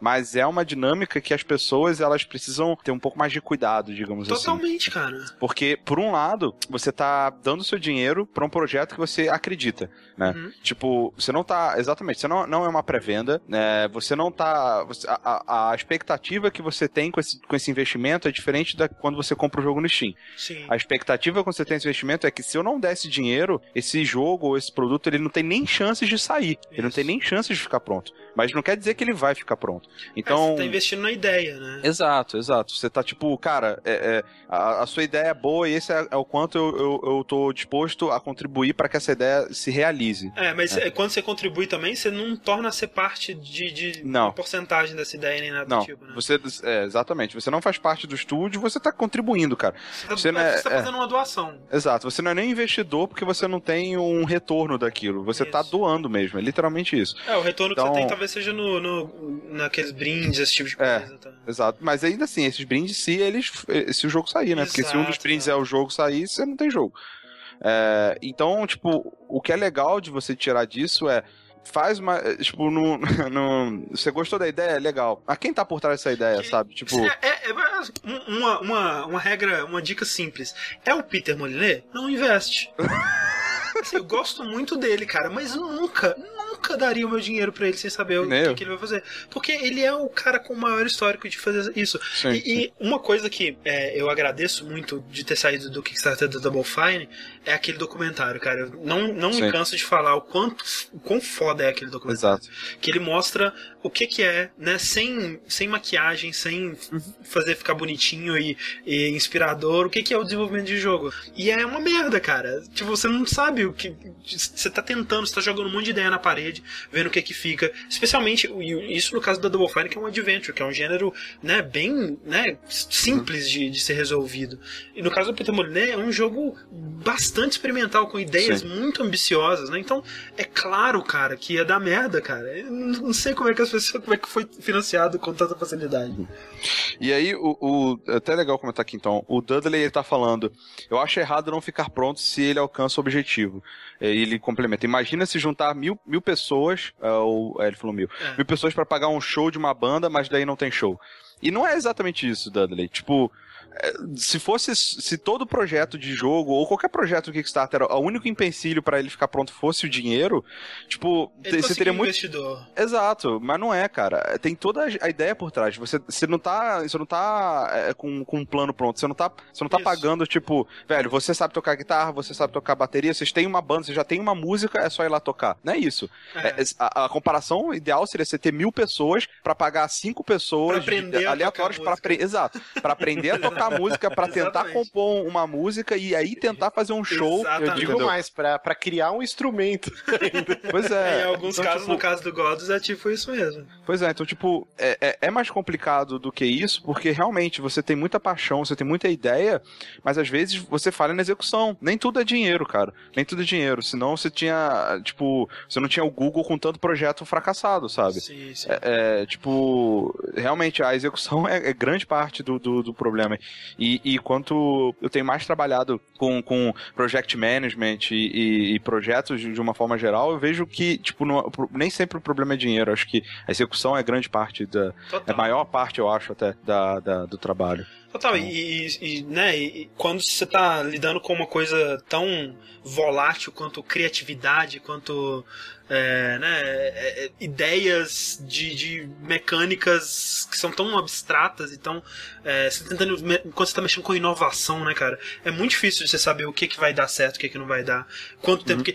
É, é- é aquilo, tipo, o, o dinheiro que eles, que eles arrecadaram é 800 mil dólares. Aí você divide isso, o salário de tantas pessoas em quanto tempo, né? Tirando lá os, os, os prêmios, esse tipo de coisa. Quanto tempo que eles têm pra conseguir fazer essas ideias que eles têm funcionarem e virarem um jogo, né? Exato. Tipo, eles, vamos supor, eles gastaram três meses numa ideia que eles descobriram depois dos três meses que não dava nada e que não, não tinham como saber se eles não tivessem tentado. Aí eles perderam esses três meses e agora? Como é que eles vão conseguir esse dinheiro de novo? Entendeu? É. Então, o, o Kickstarter ele é, ele é muito ruim pra esse tipo de coisa. Então, analisem o projeto que vocês querem Analisem quem tá por trás, qual que é o histórico dessa pessoa. Exato. sabe? Então, é, é complicado. O, o- alguém falou ali do. Shovel Knight, né? Shovel Knight é um jogo, por mais que o- as pessoas por trás dele é, eu não conhecia, é um jogo muito mais tranquilo de você dar seu dinheiro, porque ele não é tão ambicioso, ele não é tão experimental, né? Esse tipo de coisa. Uhum. Então, Não, mas ainda assim, se, o Ainda fato de você ainda não. é- o fato, ainda é exato. O fato de você não conhecer quem tá por trás é um dos motivos, por exemplo, que eu não doaria, entendeu? Sim, eu também não Agora, por exemplo, se o pessoal da, da Yacht Club lá quiser fazer um outro jogo, eu falei, não, Uhum. pô, os caras já fizeram um jogo bom nesse, nesse tipo, sabe? Se for um jogo parecido, Shovel Knight 2, alguma coisa assim, é, mas se eles, talvez eu já. é, se eles chegarem e falarem assim, ah não, a gente, o, próximo, o nosso próximo jogo vai ser, a gente vai fazer o sucessor do Minecraft. A gente ainda não sabe o que, que vai ser, mas a Pois gente é. quer seu dinheiro. já Não, é, é arriscado, eu não, eu não faria. Se eles falaram, vou fazer o Shovel Knight 2, entendeu? Ah, ok, eu já acho mais tranquilo. Hoje, assim, só pra deixar mais transparente ainda, eu investi, eu, eu tenho meu, meu dinheiro em Kickstarter em três coisas, que é o, o Double Fine Adventure, né, que é o Broken Age, o Massive Chalice, é, e o, projeto do Cyanide and Happiness que já tá saindo já, que é da- das Você animações já até ganhou o bonequinho, né? Já ganhou bonequinho, vai ter depois o Blu-ray, os negócios tudo e tal. Então, é, são os três e eu não pretendo botar mais nada até acabar e fechar esses três projetos, sabe?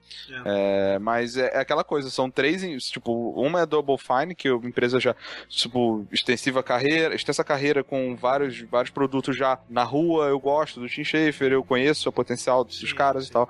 E outro Cyanide and Happiness, que, tipo, os caras, eles. O, o salto do que eles fazem pra, um, pra, um, pra uma animação é bem pequeno, porque eles já faziam algumas, então, tipo, já tem. Já tinha protótipo, já tinha o potencial ali bem claro do que podia ser. Pode crer. Uhum. Mas ainda assim, né? Arriscado. é, Sim, você tem, é, sempre vai existir o risco. O cara que tá investindo no Kickstarter, ele tem que ter o raciocínio de bolsa de valor é, aplicando em fundo de renda variável. Pior Já ainda, porque você não Petrobras- tem retorno dinheiro nesse Então, um dia você vai lá e a Petrobras caiu. Você quer, você quer segurança, cara? Compra quando o jogo sair. Exatamente. É, pronto, é. sabe? Tipo, não, não vai ter uma situação onde o God só vai estar à venda pra quem foi backer, sabe? Tem, Então, forma- é, tipo, você quer segurança, espera, velho. É, eu, eu torço pelo Peter Molyneux, eu acho. Eu, eu gosto das pessoas humanas da nossa indústria, por isso que eu gosto tanto do Phil Fish. Uhum. É, e é por isso que eu. Fish, um beijo. Um beijo, Phil Fish. e é por isso que eu gosto tanto do Molyneux. Ele é muito humano. Eu, talvez um dia a gente descubra que ele é um psicopata, que ele tá fingindo tudo, mas eu, eu acho muito difícil, porque ele se for. Ele é o Jack Stripador, na verdade. Ele é realmente o Jack Stripador, ele é, ele é tipo um, um senhor psicopata. Um beijo, Peter, e vamos pra próxima e última notícia da noite, Opa. Sushi. Então, André, agora é a hora que eu e o Márcio a gente dá as mãos, gi- gira em círculo e nos, no- e nos amamos. E sacrifica, Por- e sacrifica um bode para Satanás, porque Satanás. Exatamente, porque Bethesda, André, aquele belo estúdio que faz The Elder Scrolls, mais conhecido o último como Skyrim, Sei qual que é esse aí também. vai ter a sua primeira conferência na E3, assim como a EA e a Ubisoft faziam. Sim. Fazem ainda, né? É, a Ubisoft não fez, né? Ah, é verdade, não teve. Não, peraí, teve sim. Ah, teve com a Isha Tyler, porra. Não, é, quem, quem, quem que saiu? A Teve alguém que Konami, saiu. Konami saiu. É. Mas então, como os estúdios tinham, a Bethesda agora vai ter sua primeira conferência na E3 desse ano. E já começa a especulação. Ai, meu Deus! Se a Vai Bethesda vai ter conferência, tem coisa grande vindo. E vai ser a primeira conferência, vai ser antes da da Microsoft ainda. Vai ser a Caraca. primeira de todo, vai abrir a 3. E Caraca. tipo, tem algumas coisas vindo por aí, né? Que a Bethesda ela Sim. comprou a id Software, que é a que É. fez Doom, Rage, A gente, fala, mais. a gente fala Bethesda, mas na verdade é uma conferência da Zenimax, né? Que é o grupão lá do geral que, tem, que é dono dessa porra toda aí. Não, é que a Bethesda meio que ela é responsável pelos jogos, né? exato, Ninguém vai falar. Zenimax, né? Sim. E provavelmente eles vão mostrar um novo Doom, né? Que já até mostraram aquele trailerzinho breve, Na acho que E3, começo do ano é. passado, final de 2012, é, não foi na lembro. E3, foi na E3 mesmo. É 3 mesmo? Uhum. Provavelmente eles vão mostrar mais, né? Do, do próximo Doom. Sim, inclusive. Tem aquele no, Battle- No, no Wolfenstein vem um código processo do beta do Doom, que não tem nada nem notícia até hoje. Nem lembrava que eu tinha esse acesso. Obrigado por me Provavelmente o código vai expirar antes de ter. Mas assim, a gente esquece então, né, que a Bethesda ela tá com um, um leque grande de coisa, Sim, né? Ela é. tem todas as propriedades da. Não, e ela, não, e e ela não vai chegar lá e falar assim, aí gente, olha, olha esses rabiscos do que a gente tá trabalhando, tipo a EA, né? Porque a EA Hum, fez é. isso porque ela já tinha o espaço, já era uma tradição de fazer. Agora, a Bethesda chegar e falar, não, a gente vai fazer, esse ano vai- a gente vai fazer, e não ter nada, é impossível, né? Eles vão ter Não, alguma não. coisa. Não vai ter, porque que o Doom a gente sabe que existe. Então provavelmente algo eles vão mostrar. Exato. Tem esse Battle Cry, que é aquele modo. Aquele modo. Aquele jogo free to play que eles já mostraram uns, uns trailerzinhos também, uns bobeirinha. Uhum. O Wet Tem 2, Arcane Sushi, o Wet Studios. 2. O Wet, o Wet 2, que todo, é o que todo mundo quer, mas eu tava esperando. Desculpa. Quero pra, pra, você Pra fechar, Eu não pra aguentei, fechar. eu não aguentei, eu fui, eu fui precoce. Era é, One More Thing, o Et 2. Caraca, mulher! É. Eu tô torcendo pra que tenha um novo projeto da Machine Games, cara. Pô, seria. E se a Machine Game estiver fazendo o Wet 2? Cara, seria maneiro. Pô, fechou, hein, cara. Mas então, Sabe, sabe qual, qual empresa? Assim, eu sei que não tem nada a ver com a Bethesda, mas uma empresa que poderia fazer o, o Et 2 Ah, seria foda? Platinum. A Platino. Porra, é, Plat- seria foda, Seria cara. foda, né, velho? Seria muito maneiro. o que seria foda da, da Platinum? Hum. Vanquish 2. Olha aí. Porra, assim. Que é o, o Et barra Vanquish 2. Caralho, É, caralho, caralho, Vanquish, só que com a, a mocinha, como é que ela chama? Eu esqueci o nome dela. Wet. Na, na verdade, Não, não, era não. o mesmo mundo. Não, Vanquish tem que ser com o Snake genérico lá, cara. Ah, pode ser também. Pode ser um co-op. O, o, Pode ser um co-op, caraca. Sanguideon e a mocinha do, do, do do, do Wet, juntos dando porrada, co-op. Olha só, da hora. Aí sim, cara. Muito. Os dois dando power slides, assim. Exatamente. Isso é foda, cara. Melhor, melhor. Mas algo muito bom também, André, é que a Arkane Studios, o, que, o estúdio que fez Dishonored, Dishonored, sim. tá em silêncio desde então, Tempo, né? É verdade, tem muito tempo que eles não. Já faz um tempo que saiu o Dishonored, então prov- provável, talvez, eles mostram o Dishonored 2, um novo jogo do Arkane Studios lá. Tem aquela... É, da Scrollline, foda-se, né? Acho que nem eles vão falar disso. Não, claro. É, é, apesar que ele vai ser lançado acho que uma semana antes da conferência, né? Mas, mas é Machine Games- interessante o lance que ele não vai ter mensalidade e tal. É, mas assim, o, o grande, né, a grande espera é do estúdio principal da Bethesda mesmo, Bethesda Central, que fez aí o Skyrim em 2011, né? Já tá 11. aí. Uhum. Quatro É, aninhos em silêncio. E o último Fallout foi em 2008. Não, peraí, né? O último Fallout da, da, Deles. deles, né? Não da, da Obsidian. Foi em 2008, né? Então Isso. tem uma caralhada de tempo. O que você acha disso, Márcio? Cara, quando anunciar Fallout 4, eu, eu vou plantar uma bananeira. Se, a- se a gente estiver fazendo streaming, eu vou plantar no streaming uma bananeira. Fica, Anotem aí. fica anotado. Eu vou treinar, eu vou treinar uma semana antes. Mas eu vou plantar. Cara, Fallout, pra vocês terem uma ideia, eu, eu, como eu sou obstinado por esse jogo. Foi, o Fallout saiu um ano antes de eu casar, eu morar com meus pais ainda. Eu tirei férias, eu peguei ele no dia que saiu. Quer dizer, não, não, eu joguei antes. Eu peguei a versão pirata e eu fui banido da live por causa dele. Caralho, que E eu fiquei, acho que as férias inteiras jogando todo dia. Deu até dor nas vistas, foi complicado. Ô, É, Márcio, eu acabei de ler aqui, cara, anunciaram Fallout 4, velho. Vamos lá, Márcio. Pode vamos lá. fazer. cara, eu vou ficar doente por esse jogo, cara. É, pra mim é, o- é o melhor cenário, assim, é a imersão absurda. Meu Deus do céu. Eu realmente eu não. Eu tentei, eu, tipo, duas vezes eu tentei curtir o Fallout, não, não rolou. Mas é um mundo que eu acho bem, bem legal. E eu tô disposto a dar uma, uma chance de novo pra um, pra um possível Fallout 4 aí. Eu espero. Eu, eu, tipo assim, eu torço mais por um Fallout 4 do que por um Elder Scrolls 6, né? Porque seria, cara, um jeito de deixar o mundo inteiro puto vai ser um Elder Scrolls 6, já pensou? É, eu Vai ter que chamar Skyrim 2, né? Porque, É. né? Ninguém sabe o que é Elder Scrolls, só sabe que porra que é Skyrim. Exatamente. É E eu, eu, olha, não me importa, velho. Se fosse Skyrim 2, eu ia ficar feliz. Não, que é Tem mais dragões? Mas eu, posso, assim- eu posso gritar na cara do- dos inimigos? Então tá de boa, velho.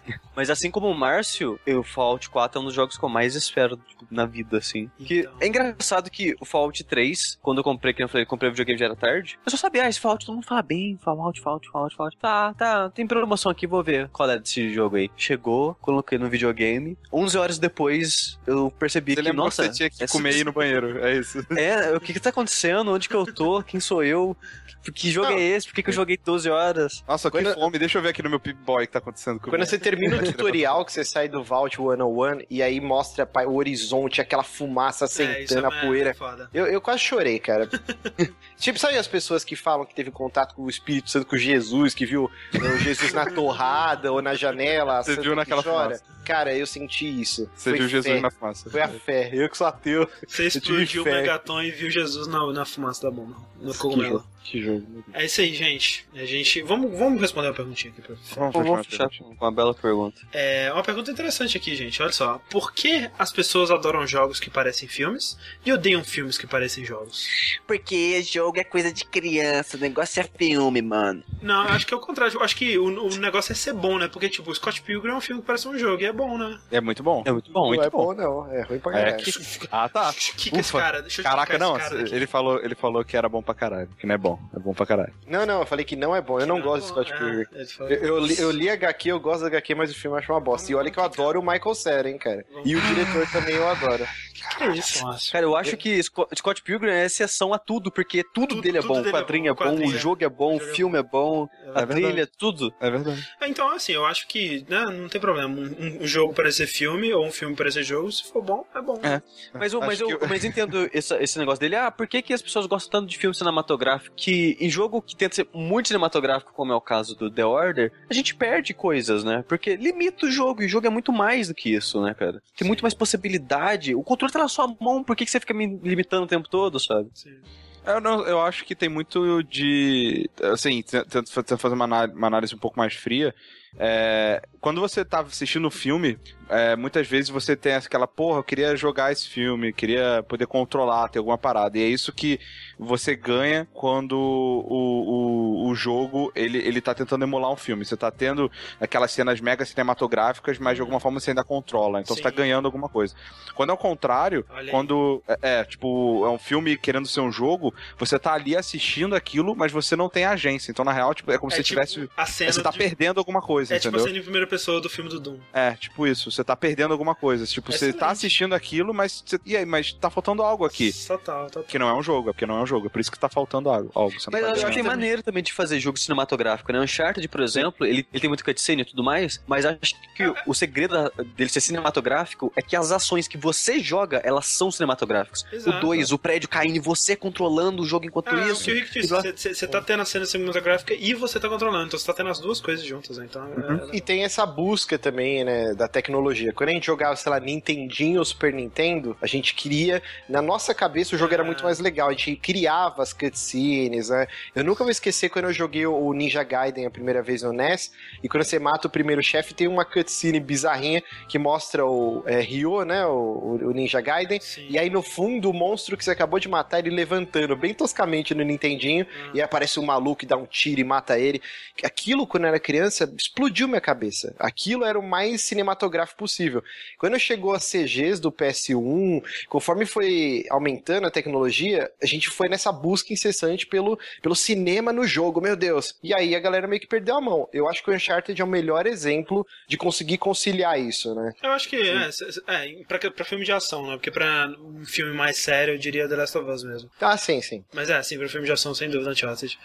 E é isso aí, vamos ver aqui, deixa eu ver se temos alguma coisa. Não, é isso aí. É isso aí, gente. Muito obrigado é, por esse vértice gigante. Gostei muito, cara. Foi um bom vértice, obrigado. Foi um bom vértice, foi um bom vértice. É porque foi aniversário de sushi. É, olha aí, a, a magia. Sempre que é aniversário do Sushi é um dia legal, né? Ano passado a gente jogou The Sims. Foi ano passado? ou ano passado? Foi. Ano Passado. Pois é, então, é, todo aniversário do Sushi é um, um dia feliz. Parabéns, Sushi. Felicidades, alegria. Isso pra vocês, né? Espero que você compre alguma coisa muito legal com o dinheiro que eu te dei.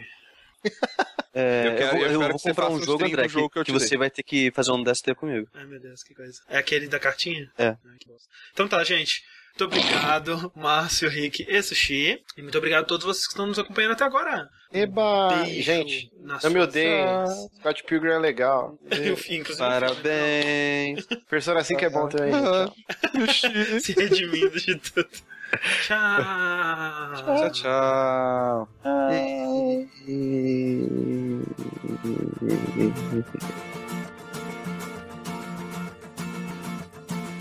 I was born in 67, the year of Sergeant Pepper, and all you experienced.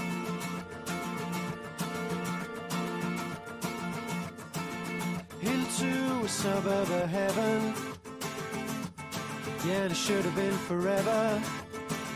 It all seemed to make so much sense.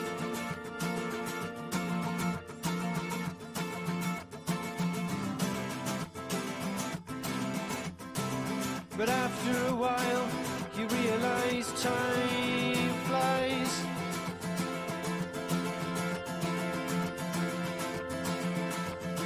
And the best thing that you can do is take whatever comes to you.